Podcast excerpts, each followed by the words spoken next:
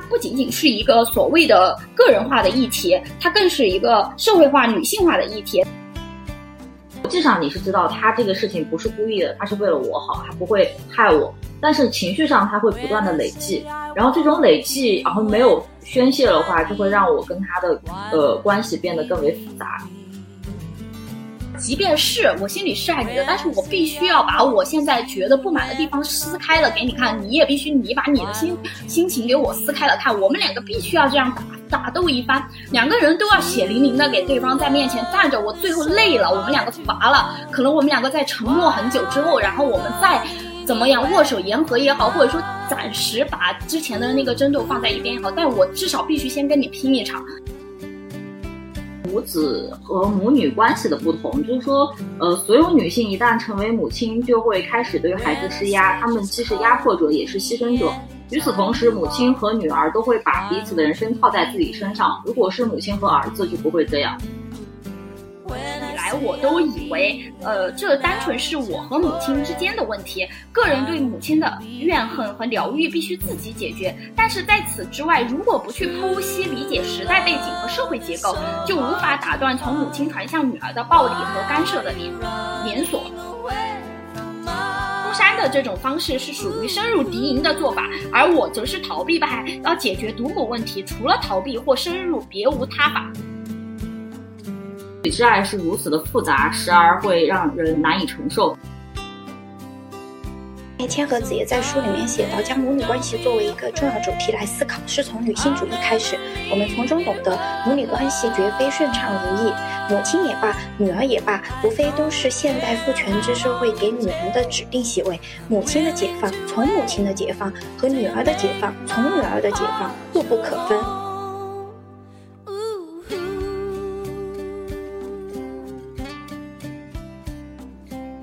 这里是由两个话不投机的人主持的一档播客节目，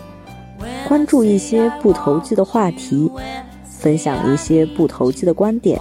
希望能被一些投机的朋友听到。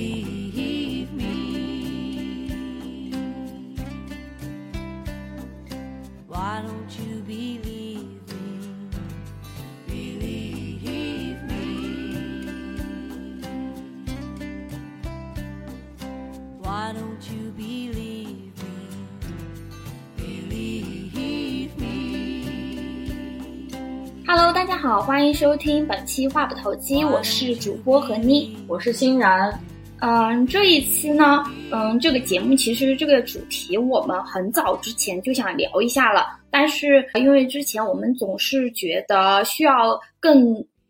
充分的准备，所以说，嗯，一直也没有正式的来录这个节目。那刚好就是下一周是三八妇女节嘛。然后我们就决定来啊聊一下这个很还比较应景的话题。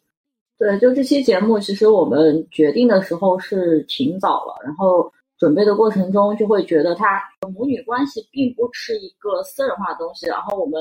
嗯在看一些书也好，思考之后会觉得嗯它值得我们在呃三八妇女节这样的一个节点，然后去讨论一下它去。从无论是社会层面还是我们个人的层面去呃细化其中的一些思考，嗯，就是如果这一期节目顺利的话，它应该就是在三八节当天发嘛。其实之前我也有想过，就是说，嗯，它会不会更适合在呃母亲节发？但是另一方面，因为啊，就像新阳刚刚提到的，因为在当时我提出要聊这个话题的时候，是觉得一方面我们个人的经历。就觉得母女关系其实是一个非常呃复杂复杂的一个议题，然后我们对此的感情也是非常复杂的。然后呢，嗯，在近几年又出现了一些包括郑爽事件，然后包括一些影视作品里面呈现出的对母女关系的探讨。那包括就是前段时间我们在看。呃，上野千鹤子，那我觉得她也从一些更社会化的社会议题，包括女性视角、女性议题的视角来探讨了这个母女关系。也也为我们提供了一些新的思考。那我们就觉得说，它不仅仅是一个所谓的个人化的议题，它更是一个社会化、女性化的议题。那放在妇女节来谈是还蛮应景的。所以说这一期我们要聊的主题就是母女关系和它背后的一些复杂的情感也好，或者说复杂的社会议题也好，对。那我们首先还是像往常一样，我们首先会从个人的经历和个人视角来谈这个母女关系，包括说我们个人的一些比较复杂的情感和这些比较复杂的情感有什么变化，或者说它是从何而来的。那首先，嗯，我们其实可以先简单聊一下我们对母亲以及母女关系的一个复杂的感受吧。我觉得我们分别从小时候的感受谈起，然后呃每个阶段不同的感受是怎么样的，我们可以先从这个来聊一聊。对，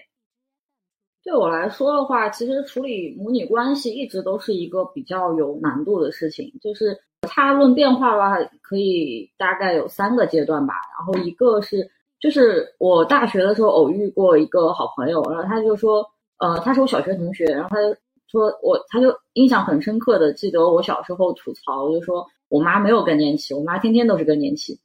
对，就是我出生时她是四十一岁嘛，所以女性更年期也差不多是四十五到五十五岁，所以这时候她确实会有一点阴晴不定，就是。举个例子，就比如像那种下下班回来，我忘了是打了我一顿还骂我一顿，反正后来等他情绪稳定之后，他就会说是为了给我家呃保姆阿姨看的，然后我就会满脸问号，就经常会有这种莫名其妙的无法理解的一些奇怪逻辑。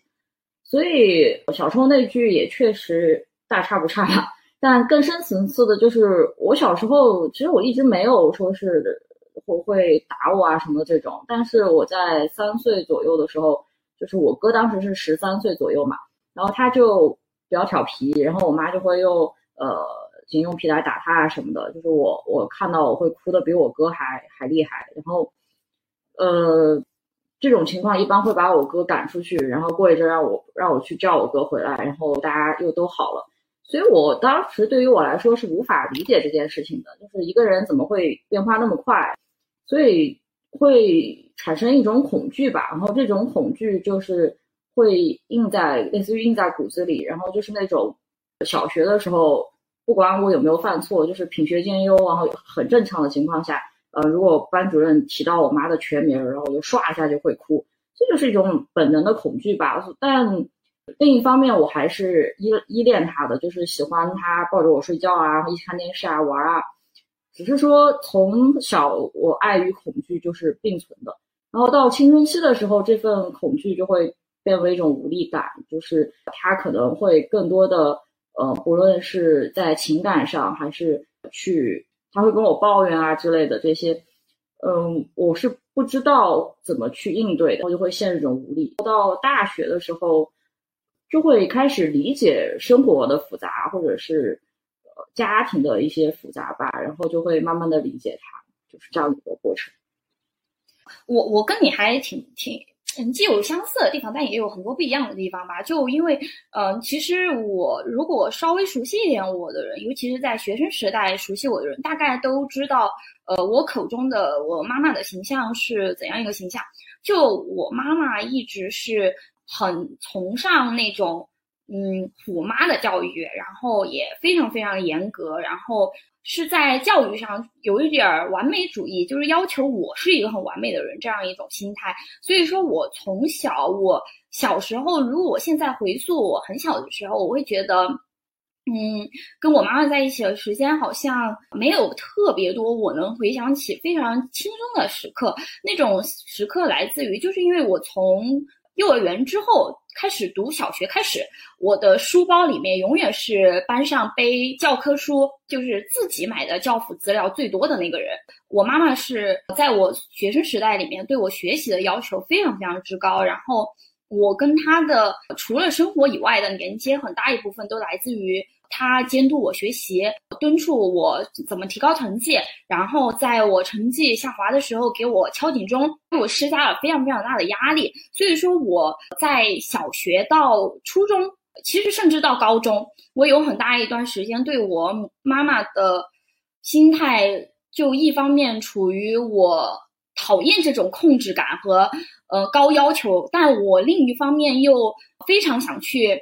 以很好的成绩也好，或者是说很优异的表现也好，去讨好他。我希望得到他的认可。就是我妈妈是那种完全。觉得棍棒，他是属于那种觉得棍棒下面出孝子，或者说呃类似于这种词语的这种这种母亲。我我妈妈是那种，就是我后来在提起很多她小时候教育我的方式的时候，很多常人可能都会觉得说啊不至于吧，或者说觉得是有辱，就是有一点伤害孩子自尊心的。比如说我小时候会被。直接在家门口罚跪，我不是在家里面罚跪，我是在家门外罚跪。我妈妈完全不会觉得什么家丑不可外扬，就是觉得我这样教育你，别人看见我这样严苛的教育你，教育你只会认同我对你的这种严苛教育，我对你的高要求。那我经常会被罚跪在门外，或者说我多次撒谎之后，我妈妈会就是说，如果你下次再这样的话，我会在你的。脖子上挂一个牌子，上面写上我是撒谎精，就类似于这种。你现在回想起来，你会觉得是非常非常伤害人小孩自尊心的。但在那一刻，我呃其实没有所谓的自尊心这种想法，我完全是觉得恐惧，我很害怕那种需要去示众的这种惩罚的方式。那所以，我小时候大部分时候就被驯化的还蛮听话的。我小学到初中一直都是别人眼里面的乖乖女，成绩也好，然后也很听话。但是我小时候对母亲的感情就是也跟欣然挺像的，就是我既害怕她惩罚我，但是我又，因为她那个时候对你还是因为其实母亲对你一直是有爱的，她她在其他方面，当比如说当你表现的很好的时候，或者说你嗯。不涉及这些不好的行为，或者说你嗯不涉及你比较差的成绩的时候，你是能看到妈妈比较温和的那一面的。比如她也会啊陪你去很远的地方，只为跟你给你买一个你喜欢吃的东西也好，或者说怎么样也好。但是嗯。你你对他的情绪就会非常复杂，你既害怕他生气，但是你又很希望他能认可你，然后呢，你就会大部分时间都很顺从他，但是你内心每一次挨骂的时候，你又会想，我妈妈为什么会是这样的？我我不喜欢这样的妈妈。然后呢，甚至我小的时候经常在那个日记本还是哪里有写，就我妈妈是母夜叉，然后最后被我妈发现了，但我妈妈就是那种。非常非常非常坚硬的那种形象，就即便他，我妈妈从来不是那种小学课本里面写的那种什么批评了、打骂了自己的孩子之后会偷偷抹眼泪，呃，什么痛在你身上，痛在我心里。我妈妈不是这种人，我妈妈是那种，我我看见你这样形容我了，你你我在骂你之后，你然后我的孩子骂我是母夜叉，我会觉得。哦，你就是随口这样一说呗，我是觉得很受伤，我觉得你这样不对，但是我不会因为这个流泪，我没有什么好哭的，我觉得我对你的教育是正确的。那到了高中时期，就是一个还算我们母女关系中非常重要的一个时间吧，就是因为高中时期。在我高一的时候，我的成绩迅速的下滑，因为在那之前我的成绩都非常非常好，然后在高一的时候成绩突然下滑了，那我妈妈就一度怀疑我早恋，这个这一这一种怀疑和她对我成绩的越发的高控制，就你会觉得那种高压已经让你绷不住了，然后呢，我就开始了我巨长的一段叛逆时期，但是这个叛逆是非常非常，就连这个叛逆都是非常复杂复杂的，我一方面我。就是我很讨厌，我很反抗他每一次在询问我成绩时候的那种态度。但另一方面，我又在对成绩上出现了一种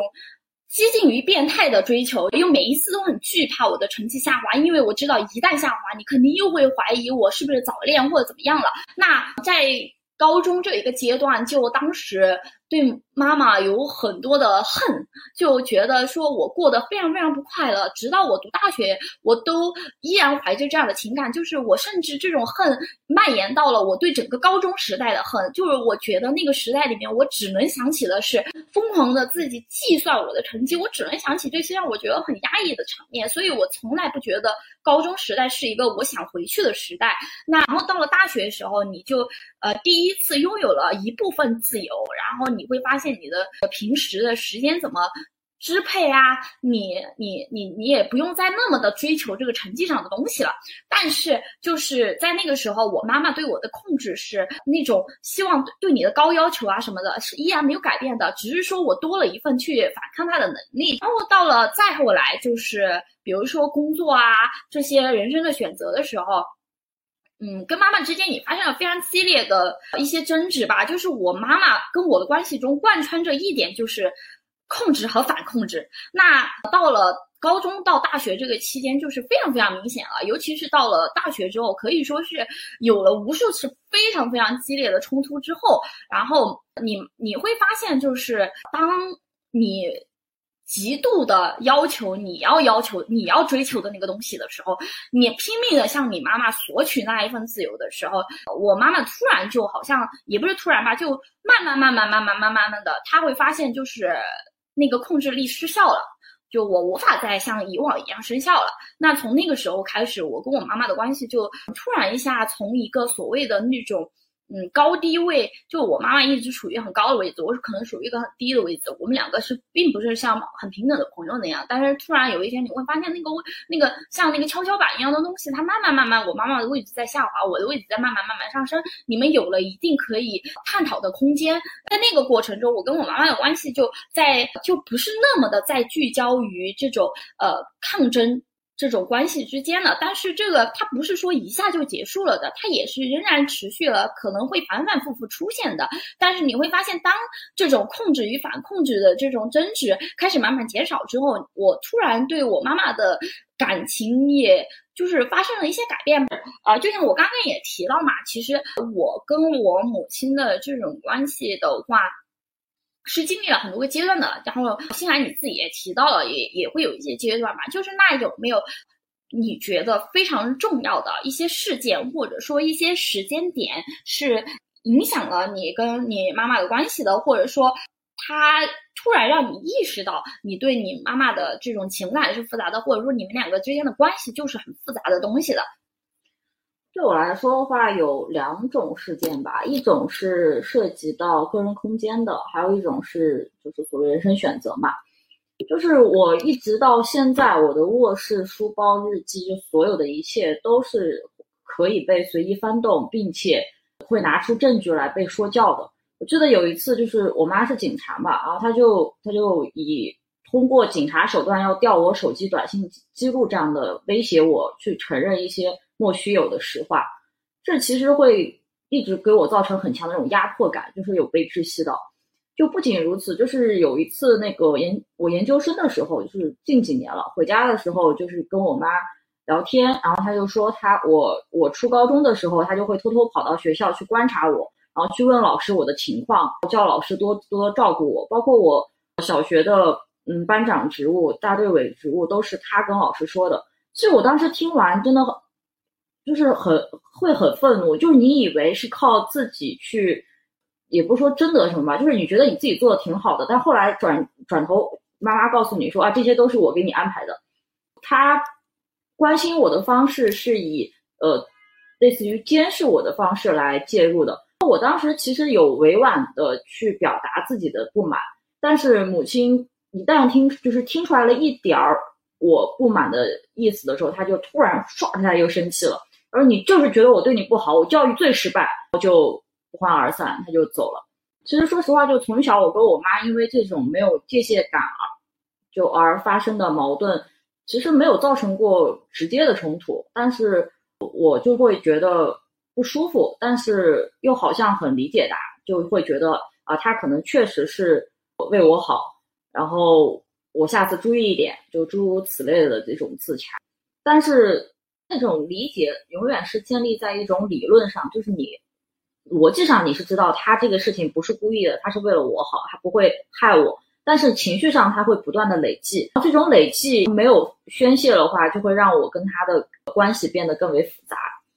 另外一种的话，大概就是人生选择吧，就是我从小在什么吃穿住行啊，就完全是听从母亲的。啊，父母的，就是也没什么想法，然后有时候会不满，但是也就将就着。我妈也会经常去跟人炫耀，说我很听话，从小没有主动要过玩具、零食、水果。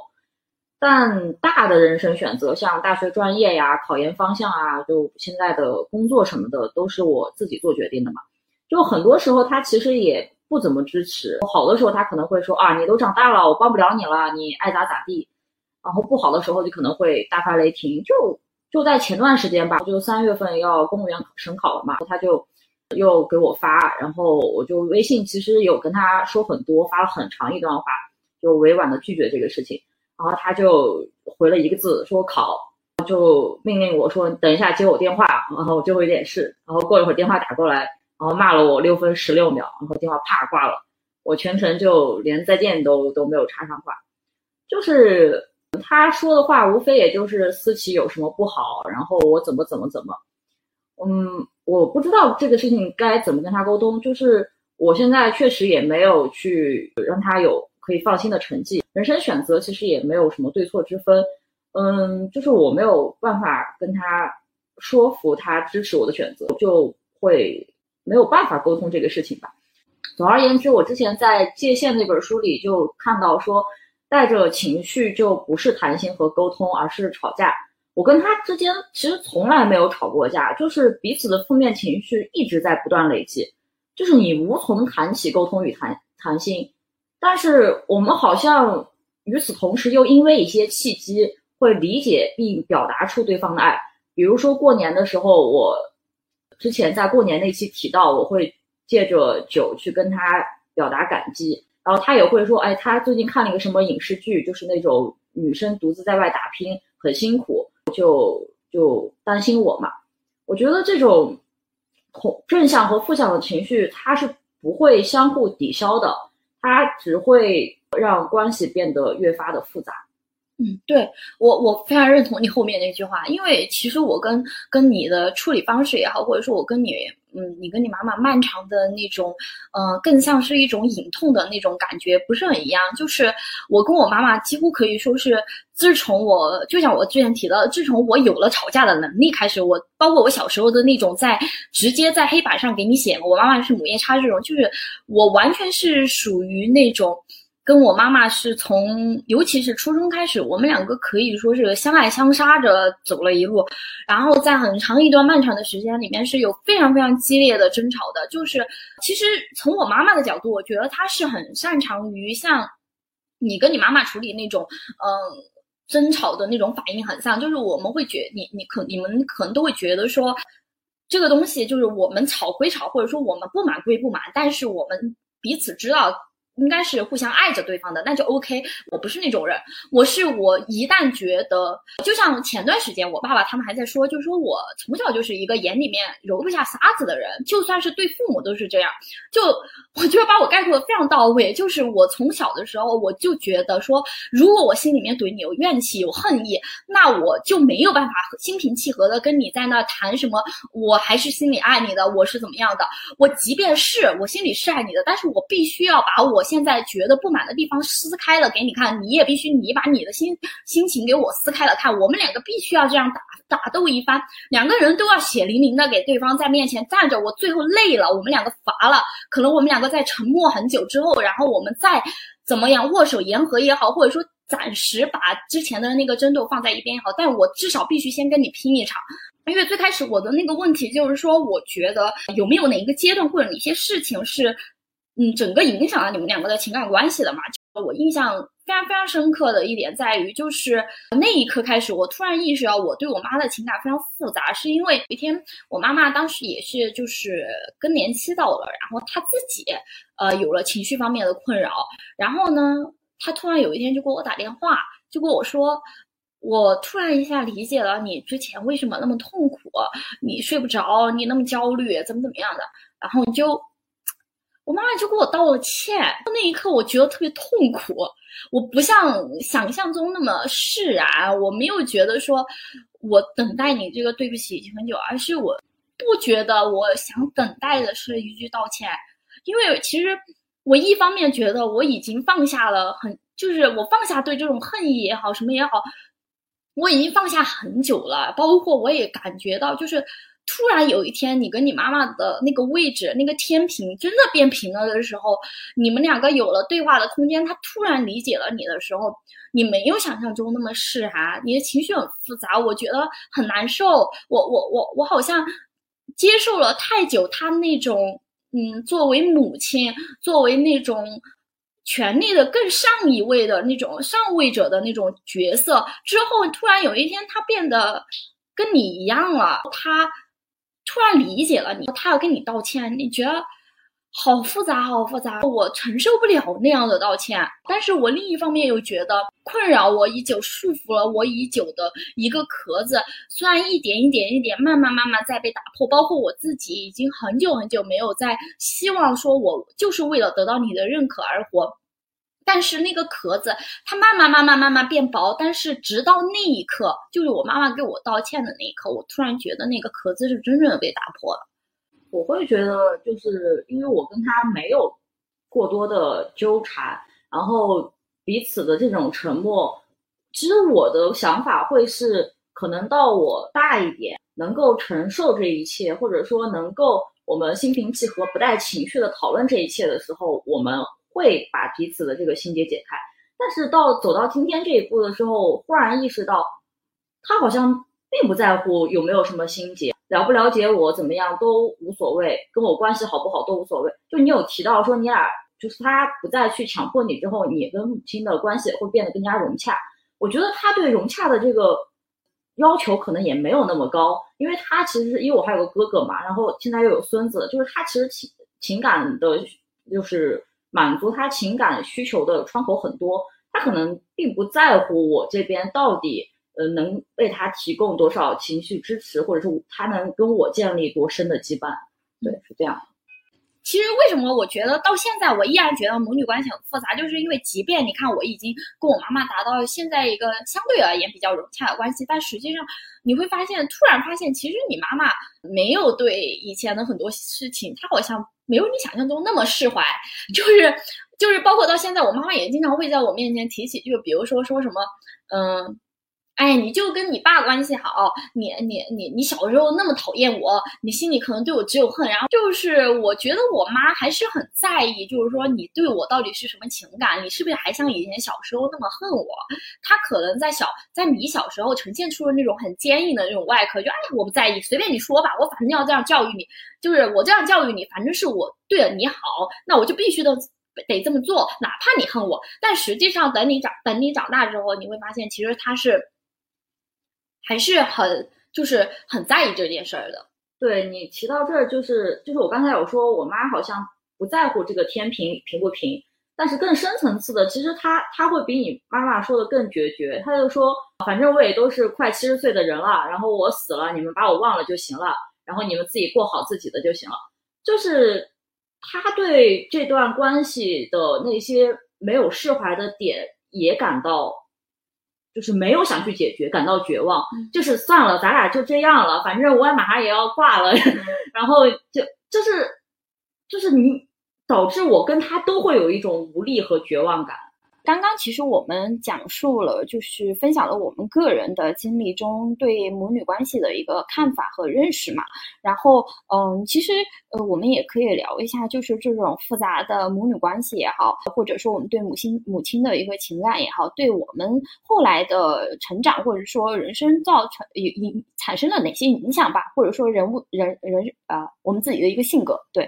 就刚才有提到，就是因为不管是出于对母亲的恐惧还是什么，就是会有一种复杂的情感嘛。就是我会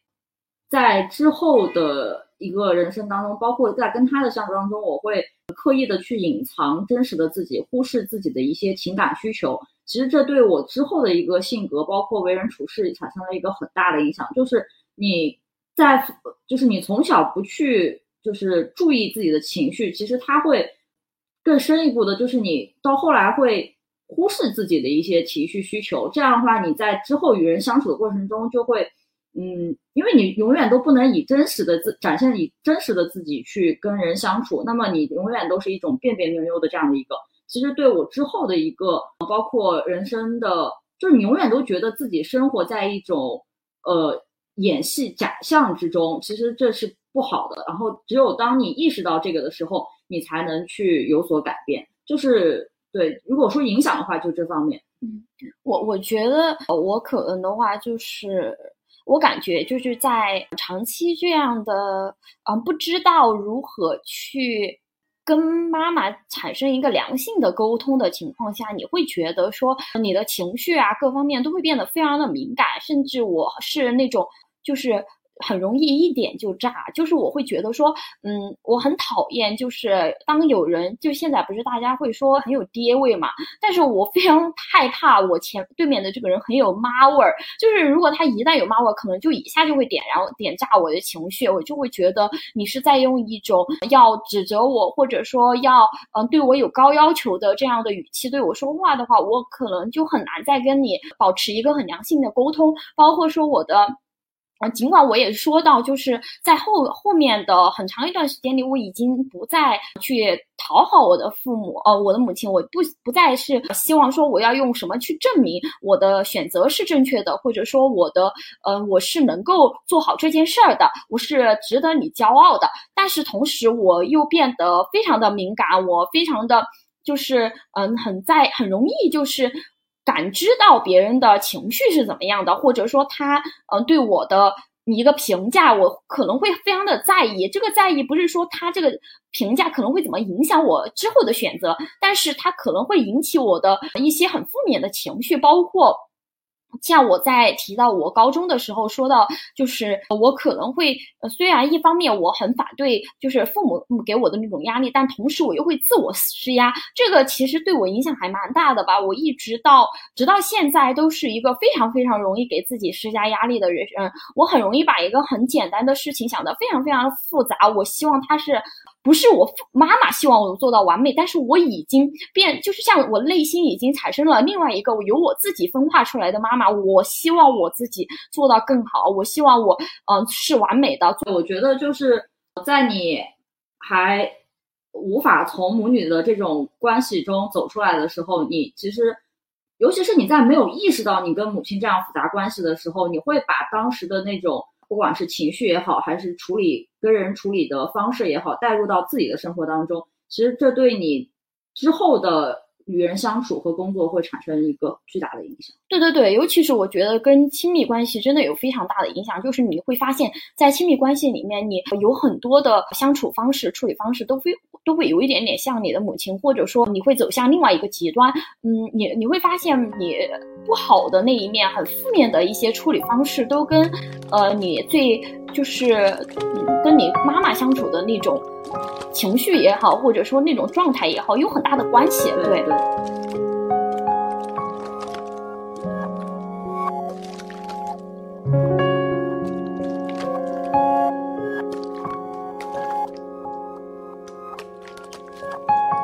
然后，嗯，其实我们刚刚主要聊的是自身的一个就是体验和经历嘛。那其实我觉得我们小从小到大在成长经历里面也看了很多文本化的这种母亲形象嘛。然后包括说，不管是小学时候看到的那种优秀作文也好，还是说影视作品，还是说一些文学作品，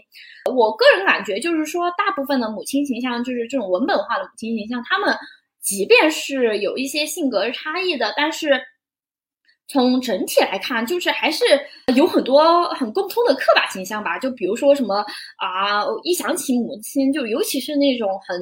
乡土的那种母亲，不是那种现代化的作者写的，现代作者写的的话，你会觉得他们好像那种都还蛮什么，不管是无私的奉献，无私奉献也好，还是温柔贤惠呀，然后包括小学作文里面那种各种什么背着你深夜背着你去看病啊。就之类的吧，这种形象，母亲形象非常非常的多。那我个人是感觉这些形象距离我其实蛮遥远的。我觉得他也不是那么像我真实生活中的母亲的形象。那我我觉得我们也可以聊一下这方面，然后包括说这些形象，呃，对我们有一些怎么样的影响吧？对，其实我跟你有点不太一样，我会觉得像那种，就我感觉应该所有孩子在小学的时候写作文都写过。呃，爸爸妈妈发着高烧背着去医院。我记得我确实有一次是阑尾急性阑尾炎，半夜我妈送我去医院这样的事情。就是我觉得这种母亲形象就是灌输的，其实我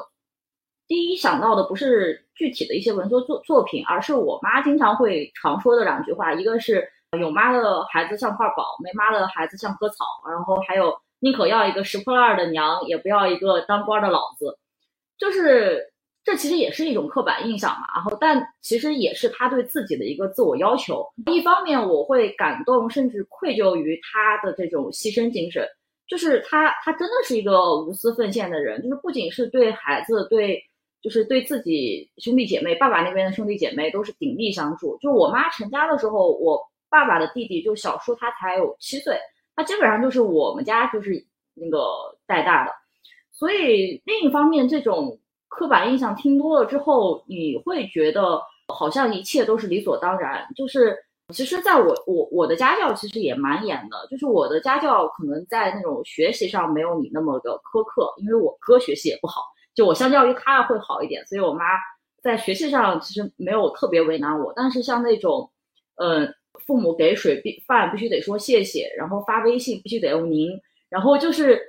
我妈其实她是一个权力关系很重的一个人，就是你就是要尊师重道，她经常说。你对我这样说没关系，你出去对别人这样说，别人不说你吗？我在想，你跟别人是一样的吗？对，但是你你会觉得你就是你说过很多您，你说过很多谢谢，但他永远都是那个高高在上、很顾家、很完美的母亲。你会其中有多少是真心实意觉得他是辛苦的？就是他会从一个我妈妈是超人变成我妈妈就该是超人的那样的一个过程，就是我。进而我就会不自觉的去苛责于他的一些点，对，哇，我跟你真的有一点不一样，就是，嗯，我妈妈是第一次让我认识到，第一个让我认识到，没天下没有完美母亲形象的这样一个人，就是。我妈妈跟常人印象中的母亲形象太不一样了，就是她一方面就是会对我提出这种各种高要求嘛，就是这你会发现这些要求其实是要么是她自身对自身的一个希望，要么就是说在为人方面她就是这样一个人，所以她希望你也在为人方面能像她一样处理的很圆滑或者怎么样的。但是另一方面，你又会发现我妈妈有很多那种。不完美的小瑕疵，就是比如说你刚刚提到，就是说很多小孩儿可能小时候自己发烧的时候，爸妈都会送自己去医院。我妈不是，我妈是那种，我觉得就是我妈妈小时候，我会因为这样这个事情一直苛责她，我在内心觉得你怎么不像别人写的那种妈妈呀？但我长大之后，我现在再来看的时候，我又会觉得，哎，我妈挺可爱的。就是我小时候我发高烧了。我就敲我妈妈的门，我妈在睡觉，然后我就说：“妈妈，我发烧了。”然后我妈妈说：“好困呐，这么晚了，你过来，过来，过来，我身上冷的不行，你把我抱着，让你就暖，你就凉快了，我又很暖和。”然后 我就过去跟着她睡，挨着她。然后我妈妈说：“对对对，你把我抱着，你看我身上凉快不？”我妈就睡着了。直到 第二天才送我去医院，我我第二天其实已经烧的有点严重了，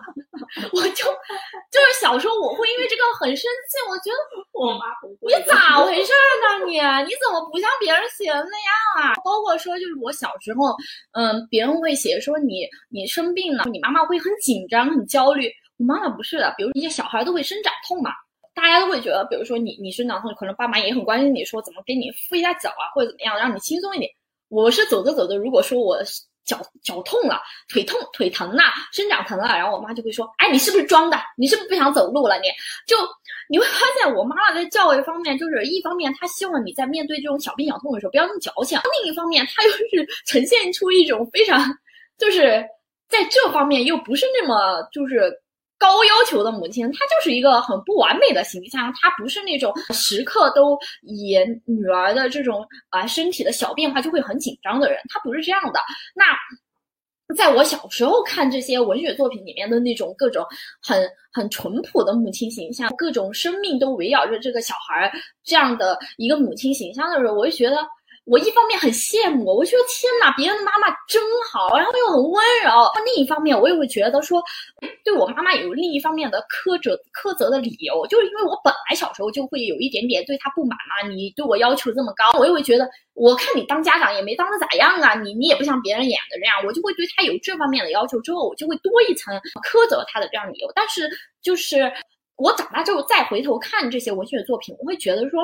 嗯，其实你接触了各种各样的呃同龄人的父母之后，你会发现他们的母亲也不是完全意义上的那种完美母亲，他们也不是像那种，包括你会思考说你以后要当怎样的母亲之后，你会也会发现说你可能也不是像那种呃电视剧里面也好，或者说文学作品里面那种很醇厚的那种母亲形象。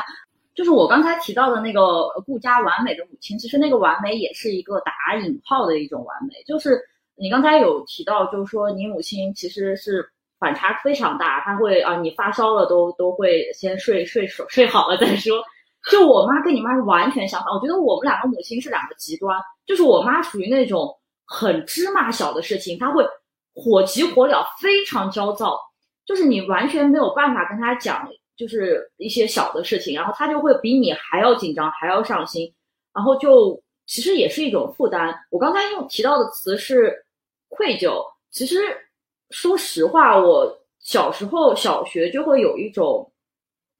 负罪感，就是你会觉得，如果不是我母亲，不会不不用这么辛苦。然后他也提到过，说是因为要照顾我，所以他没有办法升到北京去什么一级警督，就是他本来有那样一个机会，但是因为我而放弃了。就是他可能确实没有抱怨的成分，但是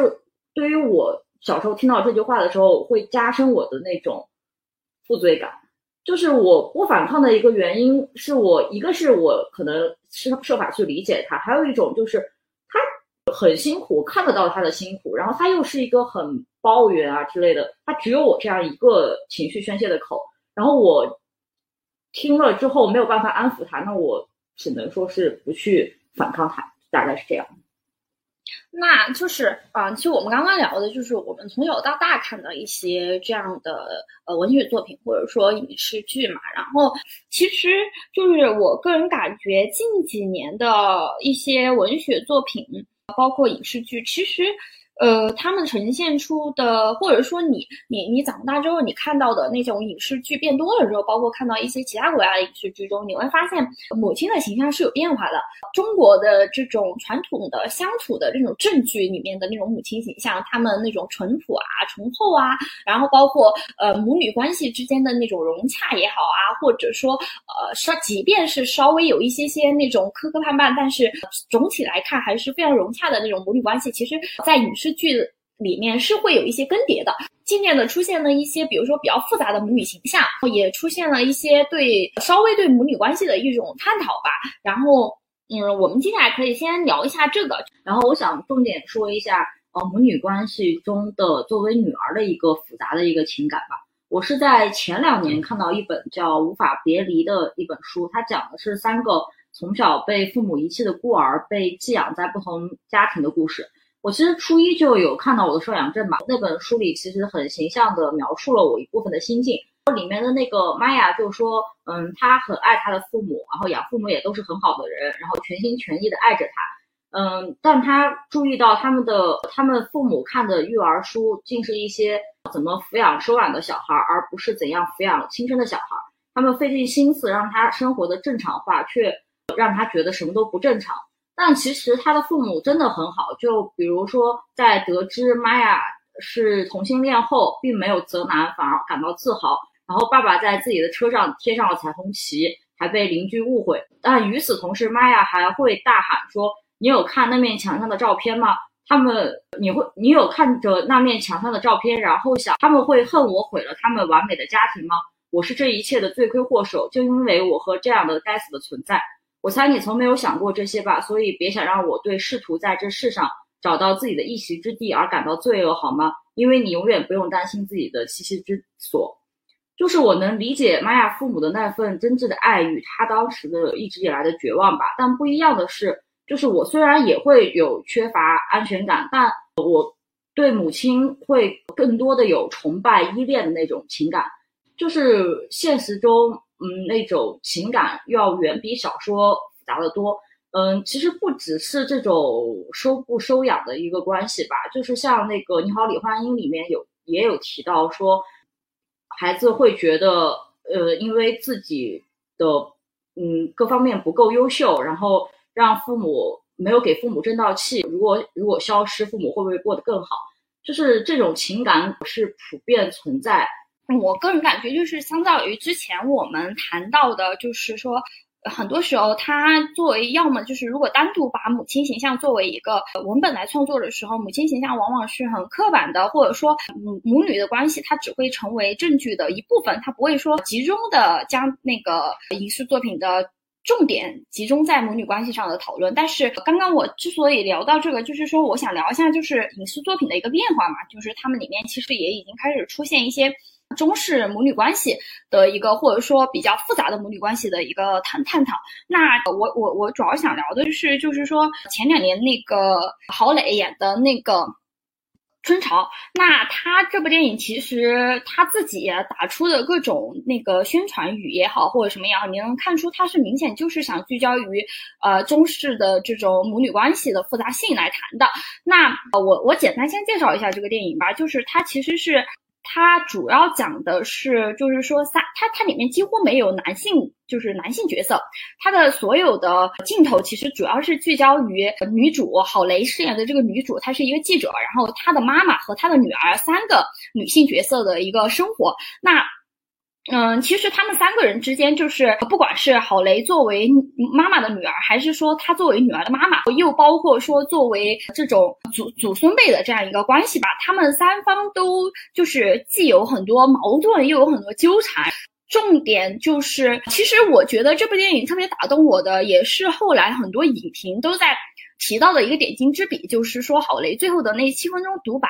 这七分钟独白，待待会儿我会在聊上野千鹤子的书里面也提到，就是说为什么这这这这这一个啊桥段的设置会让我觉得比较打动我，就是他在这一段是因为，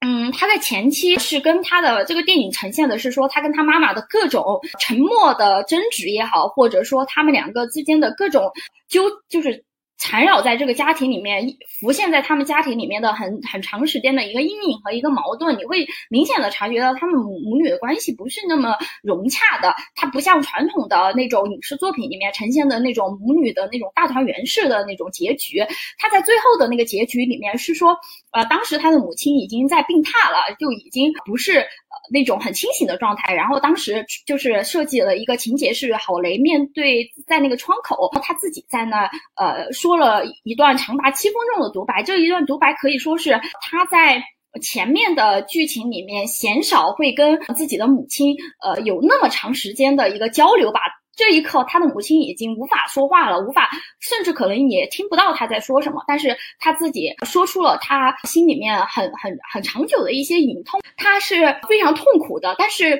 你又觉得这段独白其实是他对他母亲的一个很久以来的所有情绪的一个宣泄，然后也包括他有可能也也也相当于是完成了一场对自己所谓的一个救赎。你总是说我会遭报应。哪有妈妈这样对自己女儿说的？你期待我会遭到什么样的报应？贫穷、孤独、孤儿寡母、疾病缠身，差不多都实现了。还有什么？都说出来吧。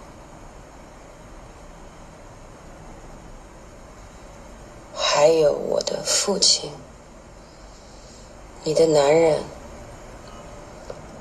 一个死去的人都不能让你停止咒骂。如果说不信，我更同情他。他是你所有生活的谋杀犯，所有的错误责任你都推给他，你就那么清白无辜吗？难道你不是为了改变命运而非得嫁一个城市里的男人吗？你为了跟他离婚写了多少封检举信？多少个夜晚，你把我从梦中叫醒，去父亲领导的面前哭诉？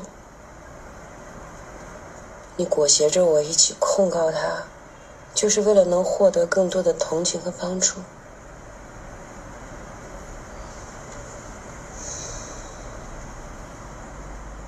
你每一次咒骂他，我就在心里憎恨你一次。你摧毁的不是一个家庭，是母亲在我心里的形象。所以，无论你多么有难处、委屈，我都不会同情你啊。然后你你会看到，就是说这一段话，当时就是在呃那个电影播出之后，上映之后，其实也有很多就是影评嘛，当时包括说什么这七分钟。嗯，很绝，是一段被裹挟的表达。人压抑了许多年，出口的时候就是说出口的时候就是那个样子。因为沉默太久了，就所以是平静又无力的表达。或者说，他说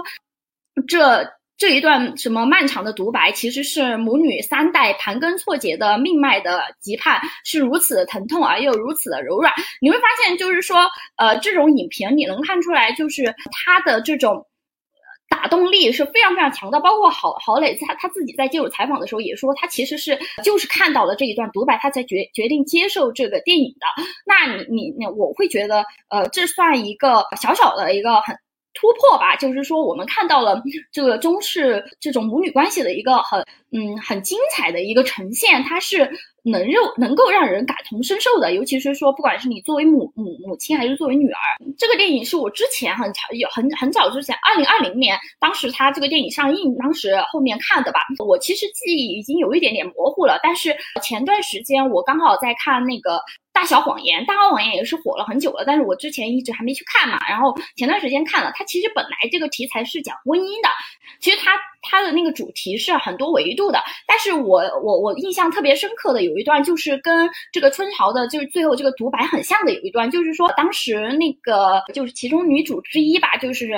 帮你，然后她当时呃在第二季的时候，就是她当时面临了一些人身上的一个比较较大的事情吧，然后当时她的丈夫请来了她的母亲，然后来跟他就是想希望就是说母亲来开导一下他，但是当时他母亲出现的那一刻，能明显感觉到他们两个的气氛是非常的僵硬的，非常别扭的。然后呢，你在就是这个让我非常印象深刻的是后面有一段，就是说。他的母亲一直在就是试图去希望帮你打开自己的那个心门，然后跟他聊你最近到呃最近到底发生了什么事情。但是邦尼一直很抗拒跟母亲聊这个事情，他甚至希望呃母亲不要再来干扰他的生活，希望他离开。这个时候呢，邦尼他的母亲突然就是中风了，然后就失去了就是。也也也就是相当于像春潮的母亲那个里面的那个母亲一样，就是躺在病病床上了。这个时候突然出现了一幕，就是说邦尼他自己突然打开了心扉，在对着就完全可能什么都不知道的妈妈说了很长一段的话，也像是这样的独白吧。他就是前边也是一直在告诉他妈妈说：“我痛恨你，我恨你的各种点，各种小时候你对我造成的点点滴滴，你你对我的各种要求也好，你不准我哭也好，种种种种。” So here it goes. I resent you for the childhood I had. I resent you for your impatience, for being scared of doing my homework without being yelled at, for all the kitchen cabinet doors you slammed, for slapping me, for all the bruises I resent you for not feeling safe at home. I resent you for being ashamed of me. I resent you for all the sex I started to have when I was 13 to prove to myself that I could be loved.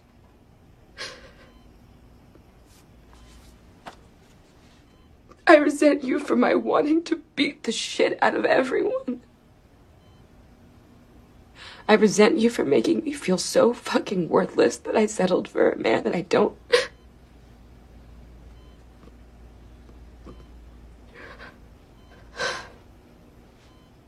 But mainly,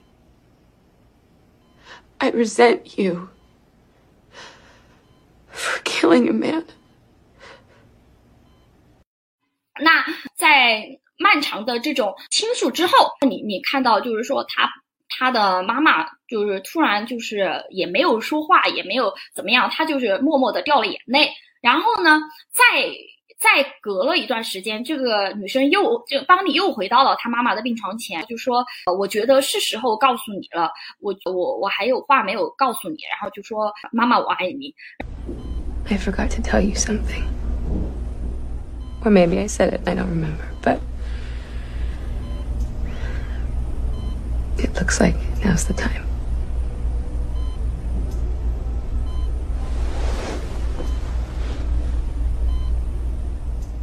I love you, Mom. And it took me my whole life to say that. 然后你会发现，就是说，嗯，他的情绪是更复杂一层的。他郝郝蕾在这个呃村朝里面饰演的那个女儿，她是在最后就是很大程度上完全是一种对自我的情绪的一种宣泄，就是告诉妈妈，我对你的复杂情绪，我讨厌你的种种，我为什么觉得你毁掉了妈妈在我心目中的形象？那。但是，当你他这个形象就是说我恨你这样种种种种种种，但是我我我是爱你的，这个我也是要告诉你的。我觉得其实相较而言，后者对我来说更加的，就是嗯贴近于我对母女关系的那种就是复杂的那种想象吧。对，就是我其实也是有这样的感觉。就我刚才提到那本书的原因是，就是在传统的那种影视文学创作中，好像母女关系就是那种大团圆，就是。就算有争吵，他也是有羁绊，就是有很强的情感连接，互相的那种理解。但是在刚才那本书中，你就能明显感觉到女儿对母亲的，呃，是持予怀疑的态度。包括我后来还看到一本书叫《蓝叶》，它是母亲为了纪念逝去的女儿写的书，然后他就在书中探讨了生与死、情感与自我之间关联。就他就突然就是开始就是去描写他。思考的内容就是：是否我们从根本上就无法互相了解，甚至对彼此一无所知？是否因为我们的不同，使你对使我对你的痛苦，甚至离去的预兆置若罔闻？呃，是否即使没有生死的阻隔，我们也不曾真正亲密？就是他会把那种呃母女之间的那种很内心深处的那种情感来拿出来去描写，我觉得是。在文学上，其实是一个很很大的一个不同。然后，嗯，就是其实，因为我我我个人感觉，就是我们前面也聊到了嘛，就是很多的母女形象，啊，他们。都是稍微还比较温暖的各种嘛，但是并不是说就是说这些很温暖的、很亲切的那一面是我们觉得完全无法理解的或者怎么样。实际上也有很多文学作品，它在描述母女关系的时候，它呈现出的那种亲情的那一面、温情的那一面，其实我觉得，嗯，它同样能够打动我，就是。而且也正是因为他也能打动我，所以我才觉得母女关系很复杂。我既看得见那些，就是我既能对那些对母女关系中的挣扎感受到感同身受，同时我也同样会为那些很温情的一面掉泪。然后我就觉得，嗯，其实我们也可以在这一部分的最后，我们回顾一下，就是说有没有就是你觉得还蛮能够让你带入的，呃母。母亲形象和母女关系，但她可能没有呈现出那么挣扎、痛苦的复杂的那一面，但是她同样能够打动你的。对，对我其实呃，影视的话，我是记得就是第一反应是那个《你好，李焕英》嘛，然后就是里面的那对母女形象其实很有代入感，就是妈妈几乎没有给自己买过什么东西，然后对孩子倾其所有，孩子一心想要妈妈开心。我就记得我其实。呃，小学有次三八妇女节的时候，我妈就带我逛街，然后结果没有，她没有买任何东西，但是给我买了一身行头，就当时很贵，那个牛仔裤好像是三百多，上衣好几百，就在那个年代其实是一个不小的数目，就是这种母母亲的无私奉献吧，就会很有感触。就是于我而言，嗯，在家里发生的大小事，其实都是我妈来操心的，就小到她的座右铭就是。早起三光，晚起晚起三慌，就是他每天早上会早起两三个小时收拾房子做早饭。就是我从小到大的早饭至少是一个菜一个馒头一个鸡蛋一个一包牛奶，然后大到像发烧啊半夜犯急性阑尾炎啊，也都是我妈火急火燎的忙前忙后。就是我的记忆中不知道我爸在干嘛，但是但他也不是不爱我，只是好像当天塌下来的时候，只有我妈会第一时间冲上去顶，然后。呃，过活很久，然后我爸才会出现。刚刚也提到李焕英嘛，但是其实我对你好李焕英的怎么说？我的感受还有点复杂。一方面就是我当时看的时候确实是哭了，而且我觉得，呃，他的那个戳中我的点就是我明知道他要戳我这儿，但确实就是戳到了，我会会会流泪。但是，一旦我走出电影院之后，我会觉得说。不管是那个里面的那个形象也好，还是说他们母女关系也好，实际上还是没有跳脱传统的那种母女关系的那种大团圆、大融合。然后包括说，呃，呈现出的那种母母亲对女儿的那种嘴上虽然说有一些些不满或者怎么样，但实际上内心是那种很充盈的爱。还有就是女儿不管怎么样都还是希望能够让母亲开心，这些种种种种吧，我觉得呃描写的套路还是蛮传统的，然后也呃刻意的就是在营造一种很温温情的感受。当然你会为这种温情而流泪，但是并不是说我是完全意义上的。就是觉得他就是呈现的我跟我母亲的关系，包括说我刚当时看很多影评，就是说这部剧当这部电影其实作为女儿和作为母亲去看，好像反应是完全不一样的。很多人就是女儿哭了，但妈妈没哭，就是妈妈完全理解不了这种呃，不管是说当时的那个，可能有一方面是因为那个创作是那种喜剧又加点穿越的，可能有有一些母亲她是理解不了这种创作方式的。另一方面就是在于说我我个人感觉是因为母亲对女儿的感情也不是那么。简单化的，就是说，包括女儿的话，就是为什么会在那一刻觉得那个戳的那么痛？一方面就是因为本身亲情这个东西，它就是非常容易打开你的那个泪腺的；另一方面就是说，它呈现出的那种烘托下的那种气氛感，让你觉得还蛮好哭的。但冷静下来，就是我当时也有看到一些影评，就是说，嗯。这个电影为什么就是说他们觉得这个电影没有深挖矛盾嘛？就比如说母女关系好像天生就是圆融的、和谐的、互相关爱的、传承的，从头到尾李焕英这部电影都是爱，只有爱，没有势同水火，没有你死我活。其实我觉得这个他概括非常到位，就包括说当时这个女儿她自己在那假假造那个伪造那个那录取通知书这一这一幕嘛，其实你能看到那个。争执的那种都非常非常的短暂，甚至很快就被一另一幕温情的一幕盖过去了。但实际上，你你来对照着你自己的人生来看的话，你会觉得说，呃，如果放在我的人生语境里面，我就会觉得那势必是一场大战。那甚至这中间肯定是会有很多母女的更复杂一层的那种情绪也好，或者说关系也好，但是它没有呈现出来。但是这一部剧，我这一部电影，我觉得很好的是它打开了一个。我们这年轻一代看待母女关系的一个视角，不是说他这个电影里面打开了这个视角，而是电影它提供了这样一个契机，就是我能看到，比如说能看到有人在讨论说，呃，哎，他没有深挖母女矛盾这一面，也有能看到，比如说他的评论里面评。就反驳刚刚我说的这一条评论的评论说，这有些人好像就很惨，看起来从来都没有体验体会过正常的和谐的亲情。你就会发现有些人他好像是理解不了母女关系的很复杂的这一面的。那嗯，你你我我说实话，我觉得他能打开这样一个缺口，让大家去探讨，就已经是一个还蛮重要的一个一个小突破吧。然后另外就是说，呃，我前段时间在看。另外一一一一本小说是呃韩国作家申金书的一本小说，他这个也是在写母女和母子关系的。然后他他他的那个名字叫做《请照顾好我的妈妈》。呃，他这一部这部小说其实是没有那么的温情，因为它本身的设定就有一点点残酷，是妈妈走丢了，那就是从哥哥从大女儿、小女儿和哥。哥哥弟弟，哎，两个哥哥吧，应该是的视角来写，就是包括丈夫的视角来追忆自己记忆中的这个妈妈的形象，包括说跟妈妈相处的一些细节。然后我当时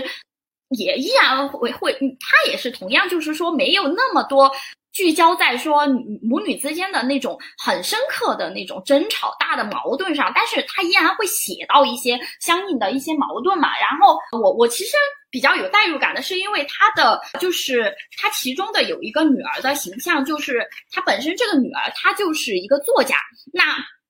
嗯，他长期是写文字的，但是他突然发现，就是说我从来没有，就是我妈妈，就是他他的妈妈，可能从来都嗯不知道他在写什么，他也觉得他的妈妈不懂这些，而他好像也从来没有为他的妈妈创造过什么。你会发现，因为他作为作家，他的情绪是非常敏感的。或许也是因为申经书本人就是作家嘛，他会投射一些个人的情感和视角在里面。我非常有代入感，是因为就是因为我个人也是，就是觉得我还蛮敏感的，我比较能够，嗯，所以你会发现他敏感的那些小心思，他的自责也好，或者说回顾自己呃跟妈妈相处的那些细节中，忽略掉了，呃，明明。察觉得到却忽略掉的那些母亲的一些变化，比如说身体呃疼疼痛啊，或者说记忆力不好呀，种种种种，他明明知道却有意的忽略了也好，或者说对妈妈的不耐烦啊，种种种种，你会觉得说他的那种自责的心情，跟你对母亲很复杂的那种情绪里面有一层是共通的。你能理解那一点，并且你会很容易被那一幕打动。包括说他在这个小说小说里面，通过不同视角构造的母亲的那种形象，他可能是，嗯，这母亲她甚至是不识字的，她甚至是非常的，就是也也是有一点点传统的韩国，就甚至东亚母亲形象的那种，很淳朴啊，很就是很为儿女操心呀，种种种种这种形象。但你依然会觉得说她是那种。不会让你觉得说，哎，很刻板，或者说很很难以代入，反而它是通过那种很细腻化的呈现，不同视角的那种呈现，你能看出就是说这个母亲形象到底是怎么样的，包括她的很多面，她不一定每一面都能让你想起你的妈妈，但是总有一面就是会让你提醒你说，哦，妈妈是这个样子的。然后包括是，就是我印象中很深的一个片段，就是说，嗯，当时他在文中提到，就是。呃，当你长大之后，你在看待母亲的视角，其实也会有变化。你你会有这种旁观者的这种意味嘛？然后他在里面提到，就是说，当子女就是长大之后，然后比如说自己也有了自己的家庭之后，你秘而不宣的回到家里，母亲竟然有些惊慌失措，为没来为没有来得及收拾家里而感到抱歉。家人就是吃完饭后，任凭饭桌凌乱，也可以放心去做别的事情。妈妈。现在再也不愿意让你看见他风云的生计了，于是你也恍然醒悟，原来你已经成为了妈妈的客人。你会发现，就是总体来看，他这一段描述里面是呃更注重温情的那一面的，然后包括强调了你跟你母母。父母的一个这种角色的转换，但是我觉得这段话之所以能那么打动我，是在于说，你会发现，就是在你呃成成年以后，你跟你母母亲的关系的变化，就是像我之前也有提到我个人的经历，那母亲她的地位就不像是之前那么那么的厚重，那么那么的。就是庞然大物的那种权力上位者了。他当他跟你一样，就是当他成为了就是不再手握权力的那一方的时候，甚至你成为了他的客人的时候，这一份就是生疏也好，或者说那一份对你的那份就是不一样的情感也好，我觉得他是有写到这种母女也好、母子也好的那种复杂性的。所以说，相较而言，我觉得。嗯，它尽管也像就是我们刚刚提到的《你好，李焕英》一样，它呈现的是很温情的东西在，包括它也有一些反思，包括它要营造的那种让你觉得呃必然是要戳中你泪点的语句也好，但是它同时它是由于是有也有可能是因为它毕竟是一个一个文本嘛，它很长，然后它有很大的空间去描写更细细碎的东西在，那它。呃，就承载的东西呈现的各种面就会多一些。呃，你好，李焕英，它毕竟就是呃，还是一部电影，它很它的时给它的时间很短，那它的那个窗口可能集中于就是包括，因为背后贾玲，她因为她妈妈去世了，她可能更想就是回忆，或者说我表达的就是跟妈妈的那个更温情的那一面，她更像是她自己对她母亲的一个献礼吧。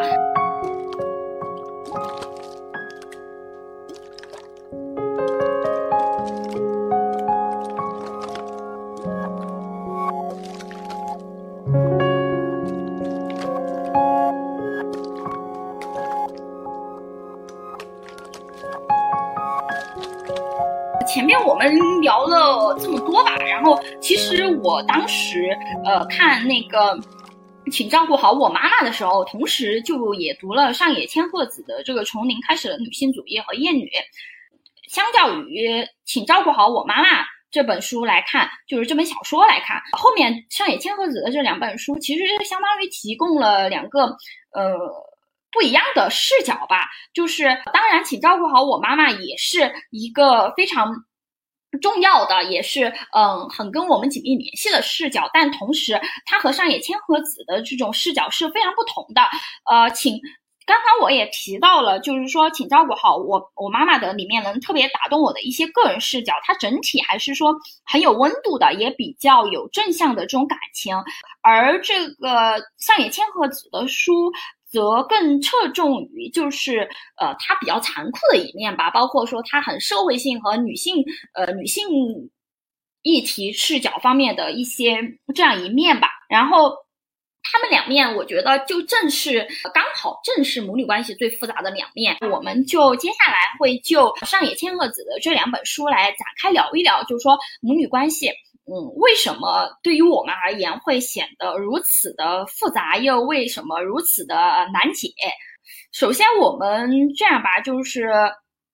因为在第一趴，我们其实也聊到了，就是跟母亲之间的各种斗争，然后其中最主要的也是关于自我人生的一些选择。那上野千鹤子她的书里面对这个母女关系的很复杂的一面，也做出了很多社会视角的分析。这里其实还给了我蛮大的启发的。然后当时也是我看了这本书之后，就是我觉得我们当时虽然一开始我跟欣然就觉说过，就是可以聊母女关系，但是当时我们还没有想的想出一个就是比较好的切入口，或者说呃从什么角度来谈。然后刚好是我在那段时间就看了这个上野千鹤子的《从零开始的女性主义》，然后发现她呃花了很大的篇章来探讨这个母女关系，然后我突然意识到说这个母女关系它其实也是一个。女性的议题，那我就呃也也也迅速的让让欣然也去就是读了这本书。那我们接下来就先聊一聊这本书里面能给我们比较大的一些启发，或者说让我们解释了我们以前的一些困惑或者感受的地方吧。对，就是从零开始的女性主义这本书中有地方对我的启发还蛮大的。就书中有提到说，母亲对孩子说：“我不离婚，还不是因为你们，就是把自己的不幸归咎于孩子，让孩子产生无意义的负罪感和罪恶感。”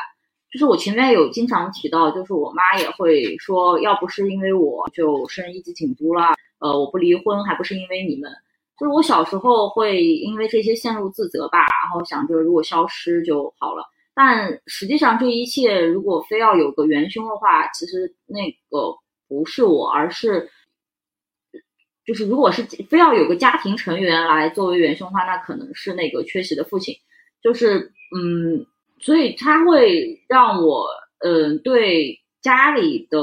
关呃成员的关系有一个更深层的认识，并且自己会从那种无意义的负罪感中走出来。然后，然后第三个就是他有提到，嗯。母子和母女关系的不同，就是说，呃，所有女性一旦成为母亲，就会开始对孩子施压，她们既是压迫者，也是牺牲者。与此同时，母亲和女儿都会把彼此的人生套在自己身上。如果是母亲和儿子，就不会这样。这点我其实感触还蛮深的。我就有一个哥哥嘛，就能明显感觉到母子关系和母女关系的不同。就是母亲其实对我和我哥的要求都很高，但对我哥他不会有一个明确的。形象去培养他，就是会看我哥自己喜欢画画啊，那就送去少年宫，然后想做艺考就帮他到处找老师。而对于我来说，他是来不及看我去喜欢什么，就是我七八岁就会让我学跳舞啊，学钢琴啊。就是前者我会明确的表达我不喜欢，然后然后就没再逼我，但后者真的是折磨我们两个很很多年。就是他对我哥不会有一个明确的期待，但是对我他会觉得，呃，我小时候喜欢跳舞，喜欢想想学钢琴学不到，那我就要求你去学这个东西。我我感觉就是，啊，你你主要还是结合着自己的经历在讲。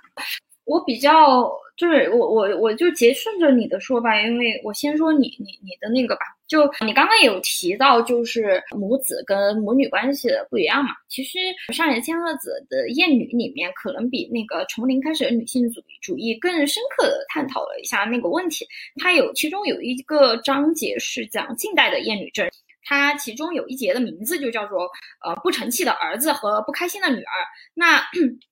他其实里面也有提到，就是说作为儿子对待母亲和母亲对待儿子，以及作为女儿对待母亲和母亲对待女儿是，呃，有还是有很大的差异的。比如说，就是说对于儿子来说，这里当然他他有一个前提是他提到了，也是在从零开始的女性主义里面提到的，包括新娘刚刚自己的经历也提到，就是说父亲好像往往是隐身的。那在这个里面，他也提到，就是说，父亲往往是成为母亲引以为耻的、没有出息的父亲。那母亲则因为除了伺候那个父亲以外，没有别的出路，而成为了不满的母亲。而儿子呢，他悄悄地意识到，保持不成器的儿子的状态，就正好暗合了希望母亲、希望儿子不要脱离自己的交支配圈的母亲的隐秘的期待。而女儿则不一样，女儿对于这种不满的母亲，她既没有责任，也没无需去表达同情，所以她可以更加不留情的去表达她的不开心。但是实际上你会发现，说，呃，其实真正的。要作为一个不开心的女儿，她是很难，就是说我毫不留情的去表示自己的不开心的。我觉得就是像现在自己也提到了，我可能没有办法那种毫无期、毫无期盼的去直直接表明说我心里面的不满，或者说怎么样，而是变成一种更深层次的隐痛吧。就是这种不开心可能会一直下去，而呃，而而母亲甚至可能会忽略掉你这种不开心嘛，然后。嗯，包括他也提到说，还有一面就是说我成为了自责的女儿。这自责的女儿，其实我我觉得他提到的，就是上野千鹤子他提到就是说，为什么呢？因为就是说母亲对女儿的期待，它往往是包含着对儿子的期待，呃，与儿子的期待不同的两面性，像儿子一样成功，要成为一个成功的女儿，一个成功的女人。但是呢，无论是哪一种，他对。女儿的这种母亲对女儿的，别像我这样，就是她希望你不要像她这样。那但是呢，她这个里面既有自我牺牲的意味，又隐含着让我成为今天这个样子的人就是你这样的暗暗谴责。我觉得刚刚欣然提到的，他个人的经历还蛮像这一点的吧。但实际上，我个人觉，我个人其实对这一点没有特别大的明显的感受，因为。一方面就是我我我我们家就我一个嘛独生子女，而且呃我个人感觉我妈妈没有太多的像这种希望我说别成为我这样的期待，因为呃她对她自己的身份还蛮认同的，她也没有说隐含着说让我让让我成为今天这个样子就是你的这样的谴责，因为我妈妈一直强调的一点是说，我觉得嗯。就是有拥有你很好，但是我希望你成为一个更好的人。但同样，就是不管他是哪一种期待，我觉得他带给我的那种压迫感是很相似的。包括说，不管是自责的女儿也好，还是不开心的女儿也好，我觉得呃都很像我现在的就是这种情感吧。然后。呃，我觉得上野千鹤子的这一个，我为什么要单拎出来，甚至把它作为了要作为一部分来探讨，是因为我觉得上野千鹤子它提供给我一个非常好的一个反观，就是站在第三视角来看我跟我母亲的关系的一个呃契机吧。然后包括我好像多了一层，就是。怎么说理解母女关系的动因？它哪怕不是说个人化的、私密化的，而是社会性的一个东西吧？我觉得还蛮有意思的。包括说，就是从零开始的女性主义里面，他提到一个名词，我觉得还蛮值得大家一起探讨的，就是他在里面提到了一个“独母”。那这个“独母”也并非上野千鹤子自己或者说日本的一个呃创造的一个新的词语，而是说它也是一个舶来词嘛。它实际上是。一个呃，实际上是苏珊·福沃德他在那个《父母有毒》这样一个这样一本书里面提到的一个词语。它原本的词语是说“独亲”啊，并非“独母”，它指的是说独亲肯定就是说父母嘛。但是呃，在上野千鹤子的这本书里面，它重点集集中在独母。那独母的一个很。重要的一个特征，就比如说我我我对你就是强加管教，然后各种控制，甚至于有一点点就是暴力性的控制吧，包括给你施加的个人的心理压力、负罪感也好，还是负债感也好，都有。我这个让我想起就是很长之前有一段时间，豆瓣上有一个小组，当时很火，也引起了很多社会关注，就是说父母皆祸害嘛。你会发现打开那个里面。有很多女儿都在就是抱怨自己的母亲，而那种抱怨也是非常共性的。你你可以把里面的那种母亲形象都用这种独独母来概括。那我觉得他形容的这种独母的形象也好，或者说就是上野千鹤子在后面提到的，就是说我们在面对这种独母的时候，我们该如何去打破这种暴力的连那种连锁？我我觉得都还嗯。蛮有意义的吧，因为就是在我的成长经历中，我觉得我潜意识上是打破了这一道这一道就是暴力连锁的，我逃脱了这种毒母的形象对我的束缚。呃，但是我没有想到，原来它是有背后的，是有一层社会的这样一一学术化的社会化的一个议题在探讨这个问题的，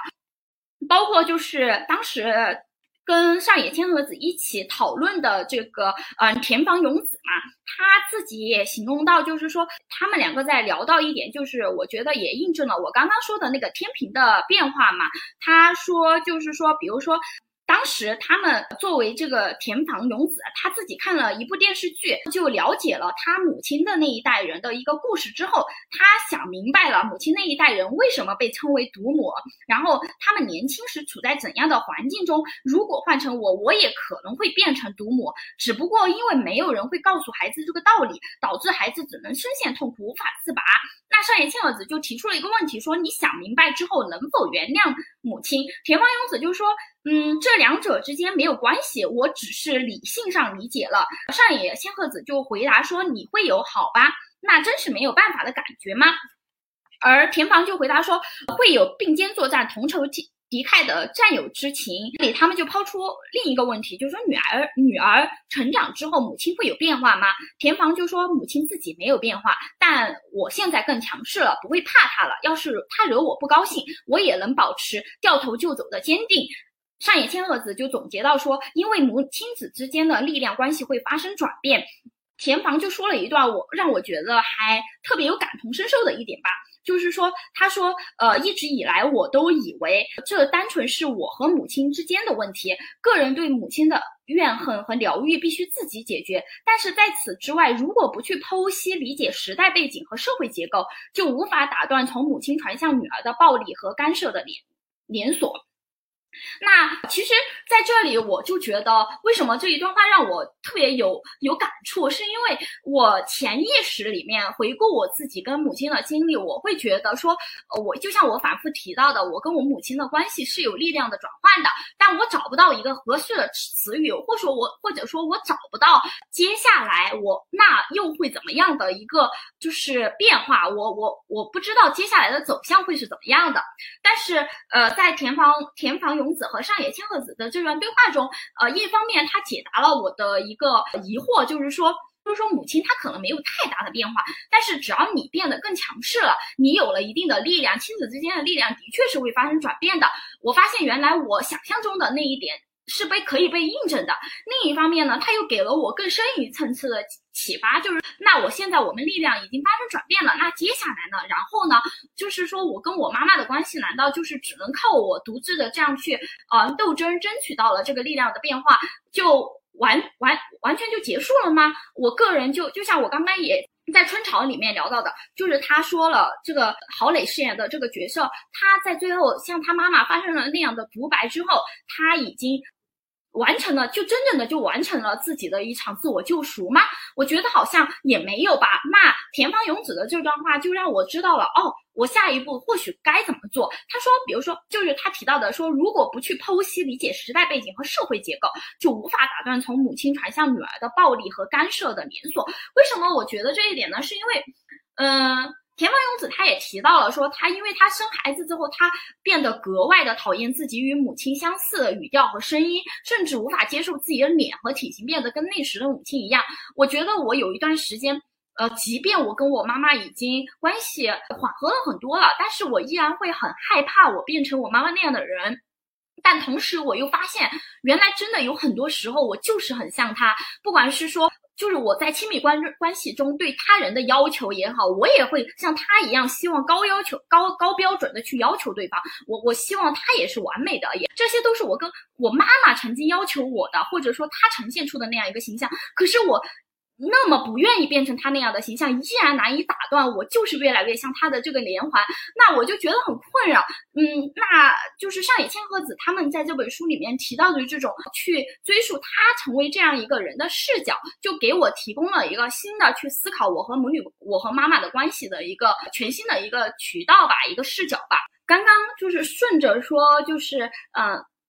田方勇子提到说要去嗯追溯母亲当时身处的那个社会结构也好，或者说她的一些当时的一个家庭的因素各种种之后，你才能打断那个连锁反应嘛。那呃，他紧接着后面有一节写到了，就是说希望得到母亲认同的母亲，这一点其实就给了我一个让我去回溯母亲成长为这样一个人的一个视角。就是我妈妈跟她的妈妈，也就是我的外婆之间的关系是还蛮亲密的，而且我妈妈妈一直很认同他妈妈的各种教育理念也好，一个很重要的原因是因为。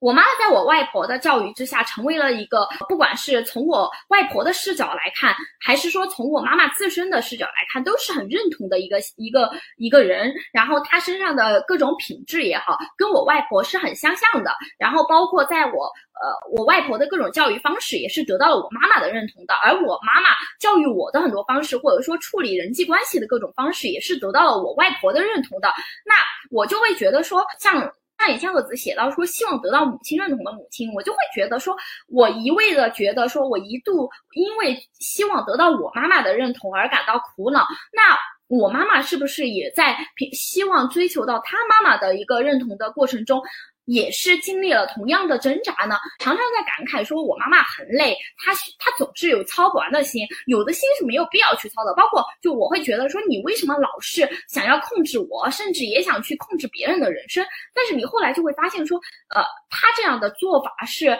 他从小到大，他的有可能是我的外婆希望他变成这样一个人，而我的妈妈为了追，为了得到他的妈妈的认同，就成为了这样一个人。对我也有同样的感受。就上野千鹤子他的这本书给我最大的一个启发就是，嗯，他会让我，就是他会让我理解母亲这件事情变得有了抓手。就是我之前一直与他之间的不管是矛盾也好，什么也好，我总会觉得是我。我的问题，或者是他的问题，然后会想，哎，如果我不那样，不这样做，那样做会不会变得更好？然后如果他怎么样，就会纠结于两个人之间的一个处理方式的一个方法。但是，就像你刚才强调的，就是你要想理解母亲，肯定要是结合他的一个时代大背景，包括呃他所处的那个社会问题。其实你当你想到这点的时候，很多事情就已经很就是就会很容易想通。呃，我再补充一点吧，就是呃之前我们反复的提到，就是。母亲在对我们成长的过程中的一个控制感嘛，呃，包括他提到上野千鹤子在这本书里面提到信田佐与子有本书题为《以爱的名义的支配》，呃，里面写到说母女儿当然会对母亲的期待感感到压抑，母亲一方将爱自我牺牲强加于人，性质恶劣，就是我会觉得说他不像。像很多其他的文本上那样，就是回避到母女关系中很残酷的这一面，他直接告诉你是你感受到的那种控制感就是真实的。母亲她就是真的像你想象中那样，她把你当做了她的分身，她希望控制你。我觉得这一点是还嗯蛮值得放到台面上来讲，因为很多女性可能会为此感到困惑。就像我曾经会觉得说，我妈妈到底是真的觉得就。我所感受到这种控制感是真的是控制感吗？还是说真的就像我妈妈说的，我是我自己还不够成熟，所以说我无法理解这种所谓的为了你好。嗯，这一点也让我想起了之前控制型母亲的这种这种形象，其实让我想起了之前的郑爽，她的呃那个事件发生之后嘛，当时去年她的代孕事件发生之后，其实是当时谷雨有重新发一篇她。他接受就是呃，他们写关于郑爽和他母亲的关系的一个一个探一个描写吧，一个特深度的报道。我觉得那个还蛮值得探讨的一点在于，就是说可能他是我在呃中国的文本中第一次看到，就是把母亲如此诚实和坦然的刻画了这种母母亲的控制。他没有用任何的美化的色彩，而是很深很就他像是一个嗯。文学意义上和新闻性的去展现了上野千鹤子刚刚的那一段理论性的东西，因为郑爽她的母亲形象就是完全的。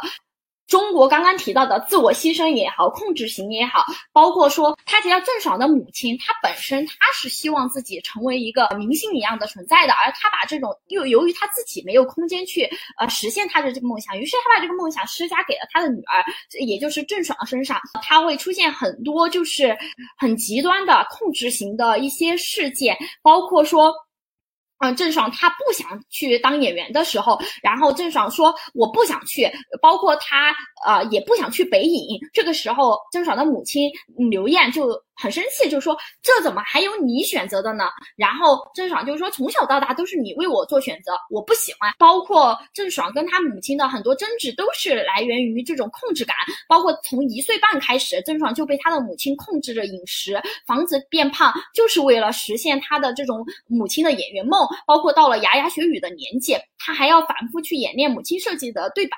呃，实际上郑爽呈现出的态度是，他没有很想去当这种演员，但是。在母女母亲的这种控制下，她变成一个实验品，甚至是一个必须胜利的实验品。呃，郑爽在漫长的岁月中，他是有过顺从的，然后包括到后，但是到后来依然就是展现出了很反叛的一面嘛。这个甚至是接近于自自我破坏型的那种感觉，然后仿佛是在用自己的那种。各种成名之后的各种反、各种反应、各种呃负面的信息，来向他的妈妈宣告说：“看到了吧？事实证明我没有办法成为你想、你希望我成为的那种人。”你会觉得他郑爽跟他妈妈的这种关系的拉扯感，其实是非常非常。一方面，他很像上野千鹤子形容的这种这种感觉；另一方面，他跟你又是非常非常接近的。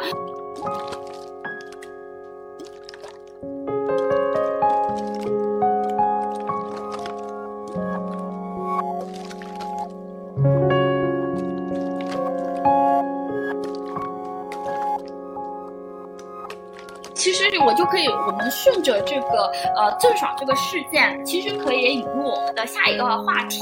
就是我们能从郑爽的这个这个样本来看得出，就是说在这种长期的这种母亲的控制下，然后你你可以发现，就是呃女儿的那种整个的精神状态也好，整个是不那么健康的，包括就是谷雨这个报道，它其实是嗯在二零一七年完完成的。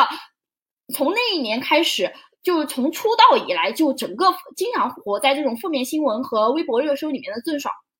他就已经开始完全的有一点点这种放飞自我的感觉了吧。然后包括说他跟他妈妈的关系就已经开始失控了。当时。郑爽坚定地认为，刘烨也就是他的妈妈欠他一个道歉，因为当演员并不是他真正想要的人生。他们从这个时候开始争吵、冷战、疏远，总是找茬干一架。你会发现，说你跟母亲的那种呃长久以来积压的矛盾，如果始终没有一个打断这个连锁反应的那一环，你们的这种关系好像始终就会处在一种不是很健康，甚至很复杂的一种状态吧。然后。而且我们上野千鹤子她也在里面提到了，就是说，一般大家在面临这种独母的方式、独母的这种控制子女的方式的时候，大家往往会有一些，就是主要是两条路径吧。上野千鹤子在里面提到了一位女权主义者中山千夏。嗯，他以前是一个童星嘛，也当过演员，写过小说。他妈妈是一个舞台妈妈，在孩子很小的时候就把他当做了商品，而他是很听他母亲的话，什么都做，甚至成为了呃全家的一个经济支柱。那在他后来呢，因为他对他母亲最大的忤逆就是结婚了，他的对象是一位爵士乐手，而这这两个人都遭到他母亲的强烈反对。据他回忆，他当时他母亲就不断的在重复说，这都是为了你好。但是中山他就一直逼问他的母亲，最后让母亲亲口承认了，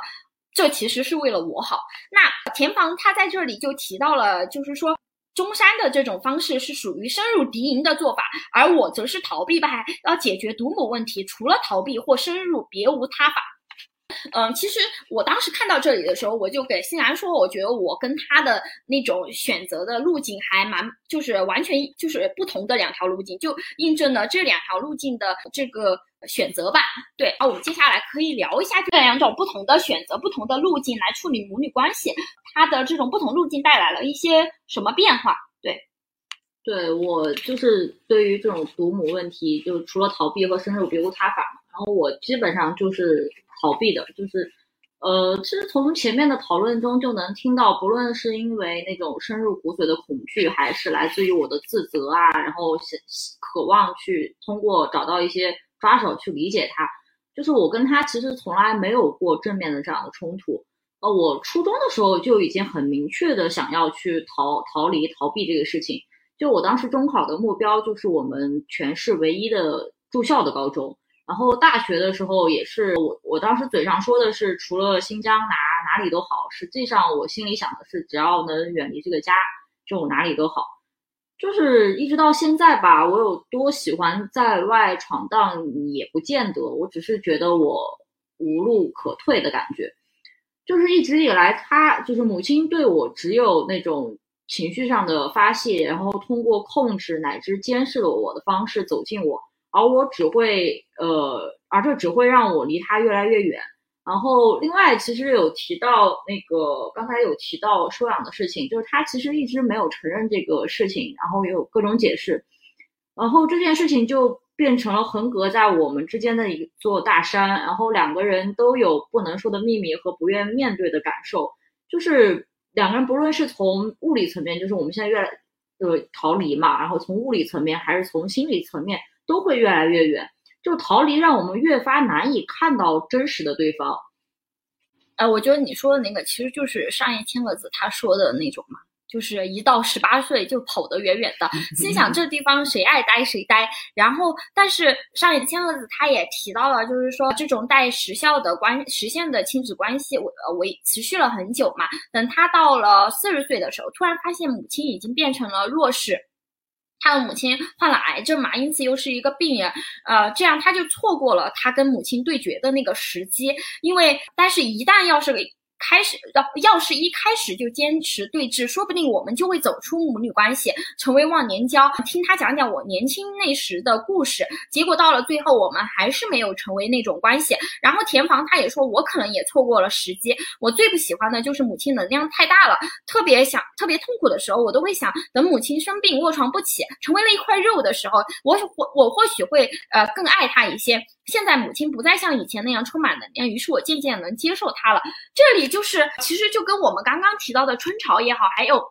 大小谎言的那两幕景很像，就是直到母亲啊到了病床上那一刻，你才有机会去跟他所谓的就是，但是那个对峙已经变成单方面的对峙了，你无法再打破你跟你母亲的那种母女关系了。那所以说我当时看到这里，我觉得还蛮呃蛮。怎么说？我还蛮庆幸的，因为我感就是我其实就是还蛮属于那种跟之前提到那个中山千夏挺相似的路径吧，就是我也属于那种深入敌营，我就是就像我之前也在第一趴提到，就是我是那种反复会跟母亲争吵，我不要等到那种我已经受不了了，我才去争吵的那种，我是一一直在争吵，一直在试图打破那一个呃。母亲是强势的那一方的那种，而我处于弱势的那种那种处境吧。所以说，我我们现在我的这种对峙也是一直在坚持。然后我也看到了，的确是像呃野千罗子所说的，当你一开始就坚持对峙的话，这种母女关系是完全。是有可能会发生松动的。那一旦有了松动，那你们就有了空间去探讨更多，就是除了这种控制与被控制以外的东西。对，就是像那个刚才有提到，那种逃避的最后的终点，可能就是当母亲，她那个原文提到是癌症嘛。就是我其实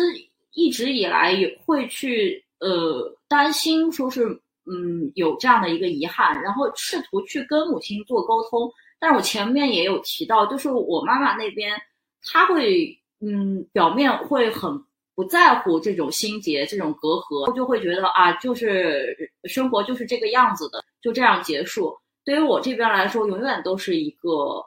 想要去突破，但是不不知如何下手的一个，呃，一个事情。我觉得，因为你能看出他们都是很强硬的对峙，你是需要反复的去逼问他。就像中山千夏，他也是反复的去逼问，说你到底是为了你好，还是为了我好？他是逼问着母亲说出这样的话的。但是我个人感觉，就是因为，嗯，可能对于你来说，已经长期以来都是处于一种难以发生争执的状态。你就很难打破那个缺口，而且就像你刚才提到的，如果是在小时候，可能你更没有顾虑，然后去跟那种，呃，就是母亲可能是更更全，就是她的力量感更强，然后你跟她肆无忌惮的去去争去抢。然后最近这几年，你会明显感觉到母亲的衰老和她的力量的变弱。那你如果就是你小时候没有去跟她吵，你现在就更不可能去拿这种事情。去刺激他，然后会觉得对他太过残忍，也会害怕去承担那样的一个后果，那种不可控性。像上野千鹤子他自己其实也有提到，就是说，就像你刚刚说的，他自己一直在回避这种机会，所以说等他意识到的时候，他的母亲已经老了、弱了，不可能再去逼问已经成为弱者的母亲了，我就永远的失去了这样的机会。那我之所以想单拎出来这一点，就是我觉得如果有相似的困惑，比如说如果我身边的人，嗯，他有这样的困惑的话，我是会更。呃，鼓励他。如果放在以前的话，我可能会觉得我的做法是一个还蛮极端性的做法，你需要不断的去挑起那种对峙。但是，呃，如果放在就是我放在我看完了上野千鹤子的这样的书之后，我就会觉得，我可能如果以后有人面对母女关系的这种冲突感也好，或者说他很想打破那种局面也好，我可能就会让他尝试用这样的方法去对峙嘛。那个上野千鹤子在这个。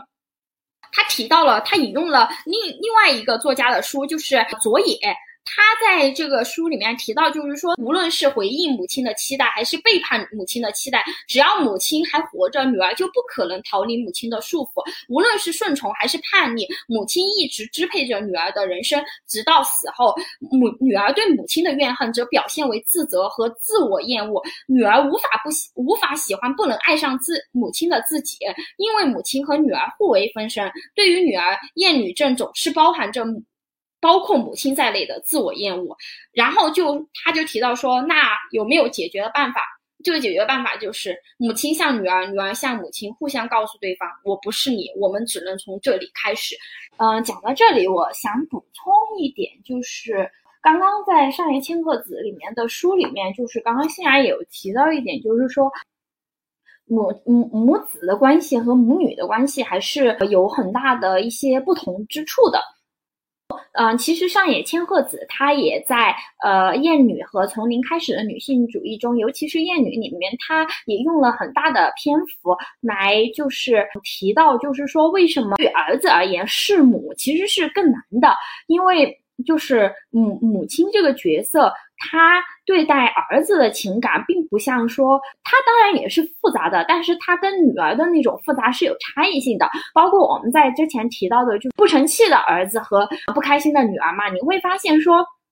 嗯，儿子他对待母亲的情感也是。跟我们作为女儿的情感是还是有很大的差异的。那呃，这个就是我想结合，就是之前看到的一些，比如说男性视角的对母亲的描述，你会发现，就是我们传统的很多那种母亲的形象，尤其是在描述母子关系的时候，它往往就是更容易出现那种所谓的纯淳朴也好，或者说无私的那种母亲形象嘛。然后，嗯，这个让我想起，就是前段时间，嗯，去年的时候，阎连科他在写了我的父辈之后，他也有写到。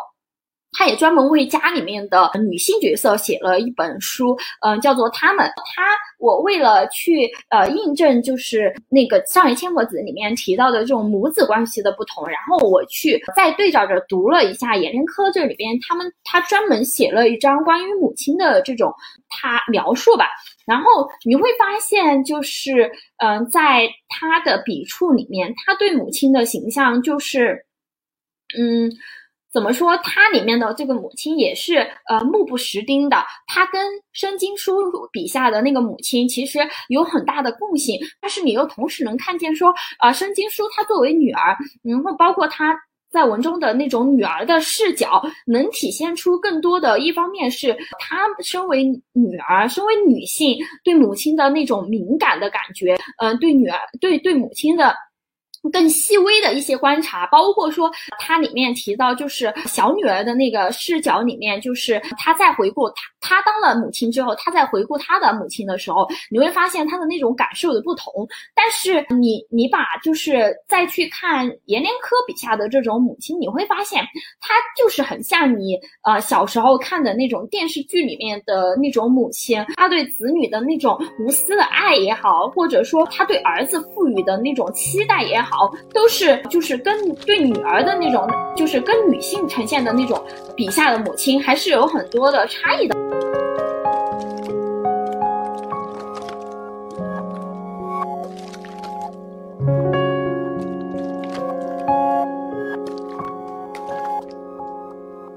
刚刚上面这一趴，我们从个人的经历，然后过渡到了就是上野千鹤子提供给我们的一种，嗯，社会化更包括说更女权主义下的一个这样的一个议题来看待吧。然后，嗯，其实从请照顾好我妈妈到上野千鹤子，他们呈现出的这种不同维度的母女关系，其实是紧密缠绕的。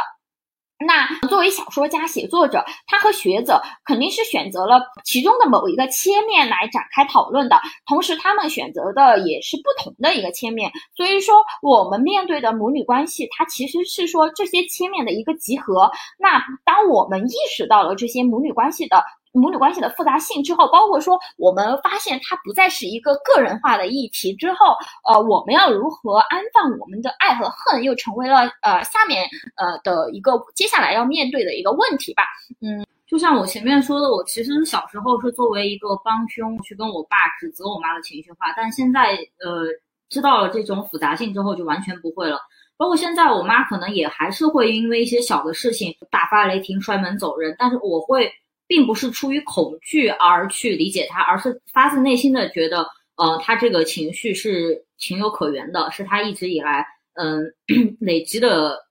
呃，累积的一个窗口。哦，我跟你不太一样，是就是我刚刚有提到说，我最开始最初我已经就是，嗯。打破了我跟妈妈之间的那种反复争吵，或者说我们两个权力不一致、不平衡的那种状态。只是说我当时在想，说难道嗯这就是这段关系的终点了吗？然后一直很困扰我的一个问题在于说，呃，我知道我可以直面，就是呃我妈妈，就是我跟我妈妈之间的各种矛盾，包括我也能直面，就是我知道，嗯。抛开了这些来看，它是我我当我清除掉我眼眼中的这颗沙子的时候，我是能看到我们两个的关系更多维度的东西的。呃，包括上野千鹤子她提供的这种视角，也能够让我看到，就是说我们在某一个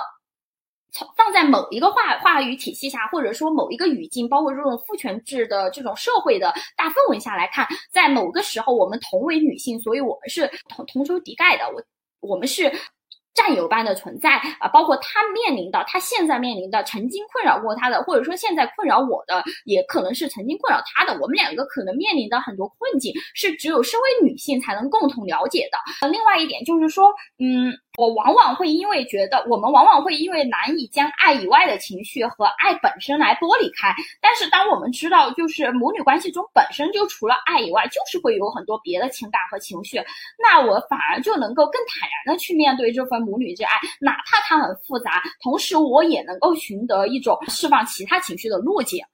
对我也会有这种的感觉，就是我在看了，就是其实刚才有提到，就是我们选择了不同的一个路径嘛。其实我当时在选择逃离的这个路径的时候，我就已经其实有有有想，就是逃离它并逃避并不是一个解决问题的一个最终的一个办法。就我当小时候的感觉会是，哦，你长大之后可能就可以去坦坦坦诚的去很心平气和的聊这个。然后后来我发现这件事情是做不到了之后，我其实会陷入一种嗯。就是无力、绝望的那种感觉。但是我看了书之后，我其实不仅是对母亲的一个理解，更多的其实是一种对自我的一个释怀，就会觉得自己有这样的一个选择，并不是嗯，这就是像母亲说的那样，我是因为啊不爱这个家，只想逃离这样的一个原因，也不是我，就是我对他有的这样的一系列的情绪都是合理的。其实它其实也是一种对自我的一种更，就像你说的更深层次的一种理解和救赎吧。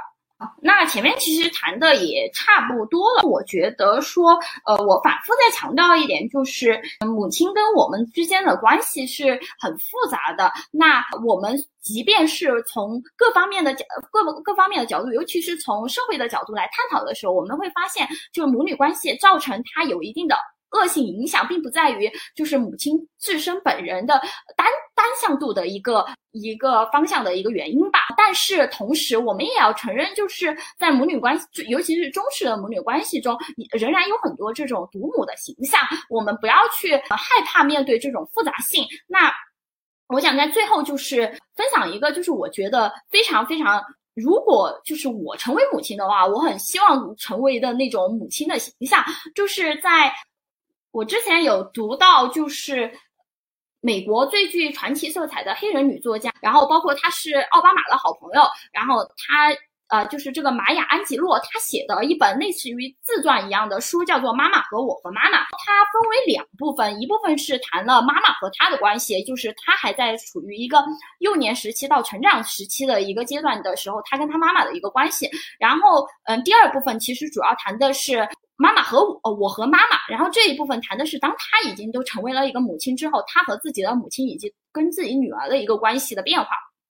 那在这个里面，你会发现，他母亲给予了他非常强大的一个能量，然后包括说，他妈妈的呈现出的那种形象，我觉得是完全脱离了独母这种形象的一个母亲形象。嗯，玛雅她最开始是一直在跟她的。祖母生活在十三岁的时候，突然回到了他的妈妈的身边。那个时候，他们之间是有一定的隔膜的，他根本没有办法开口叫他妈妈妈妈。然后在这个时候，就有一个细节让我觉得非常非常的感动，就是当时他他妈妈发现他一直不愿意叫他妈妈的时候，他把他叫到了，把玛雅叫到他的房间，然后告诉他说：“嗯，玛雅，我是你的妈妈。嗯，尽管我离开你几年，但是我是你的妈妈，你知道的，不是吗？”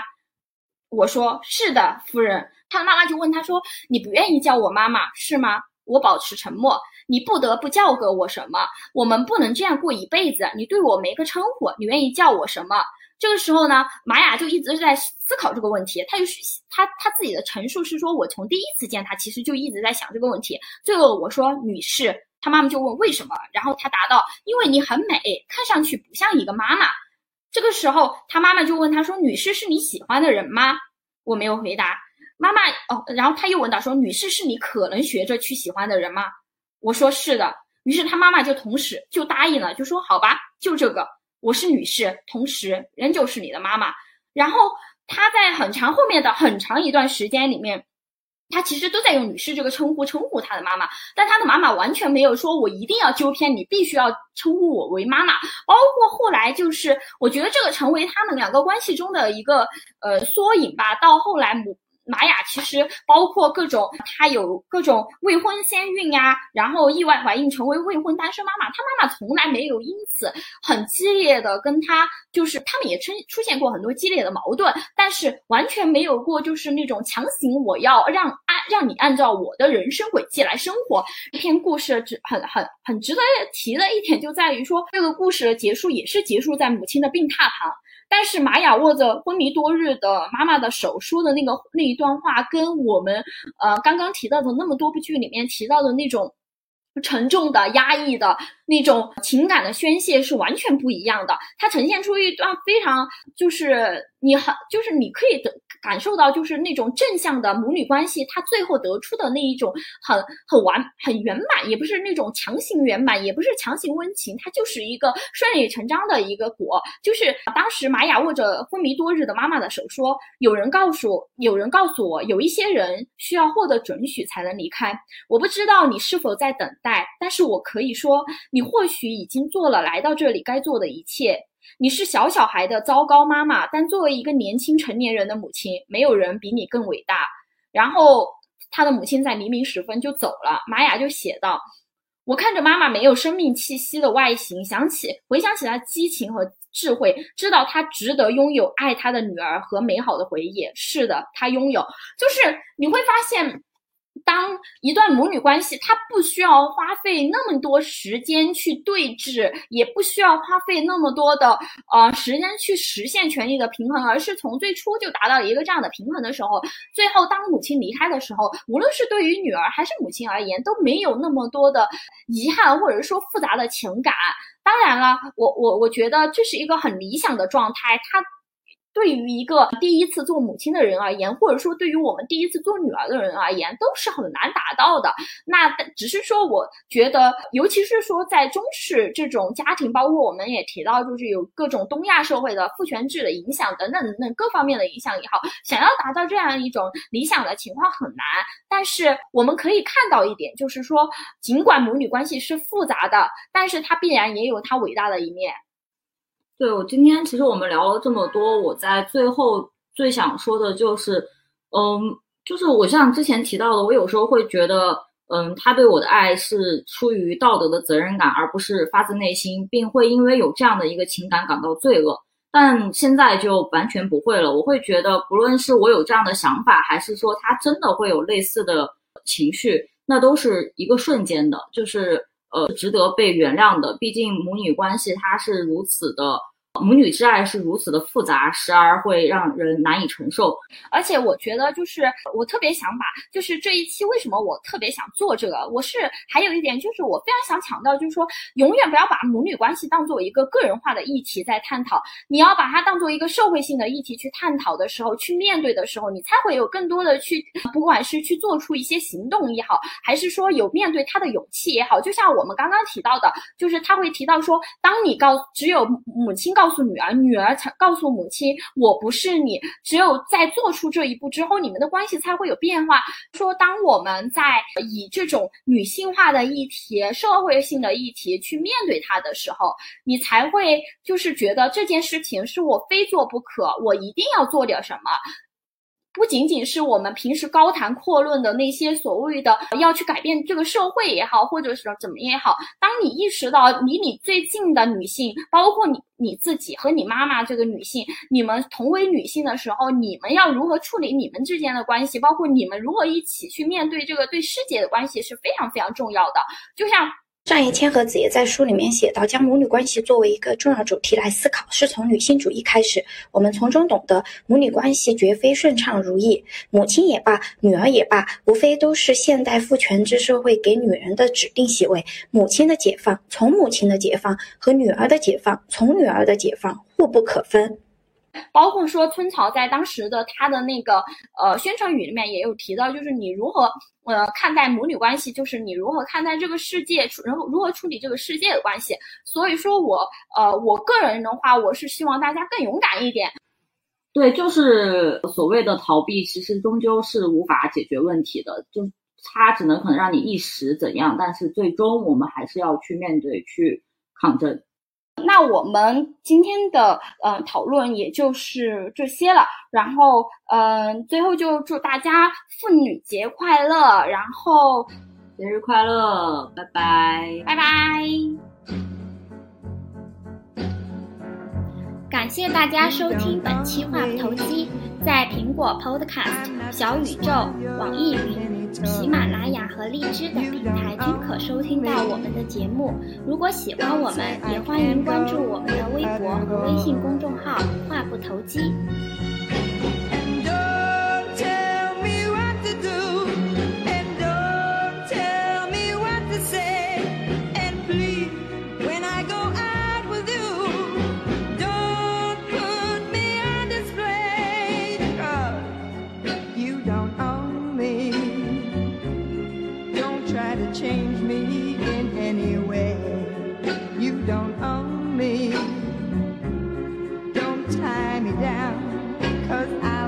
stay.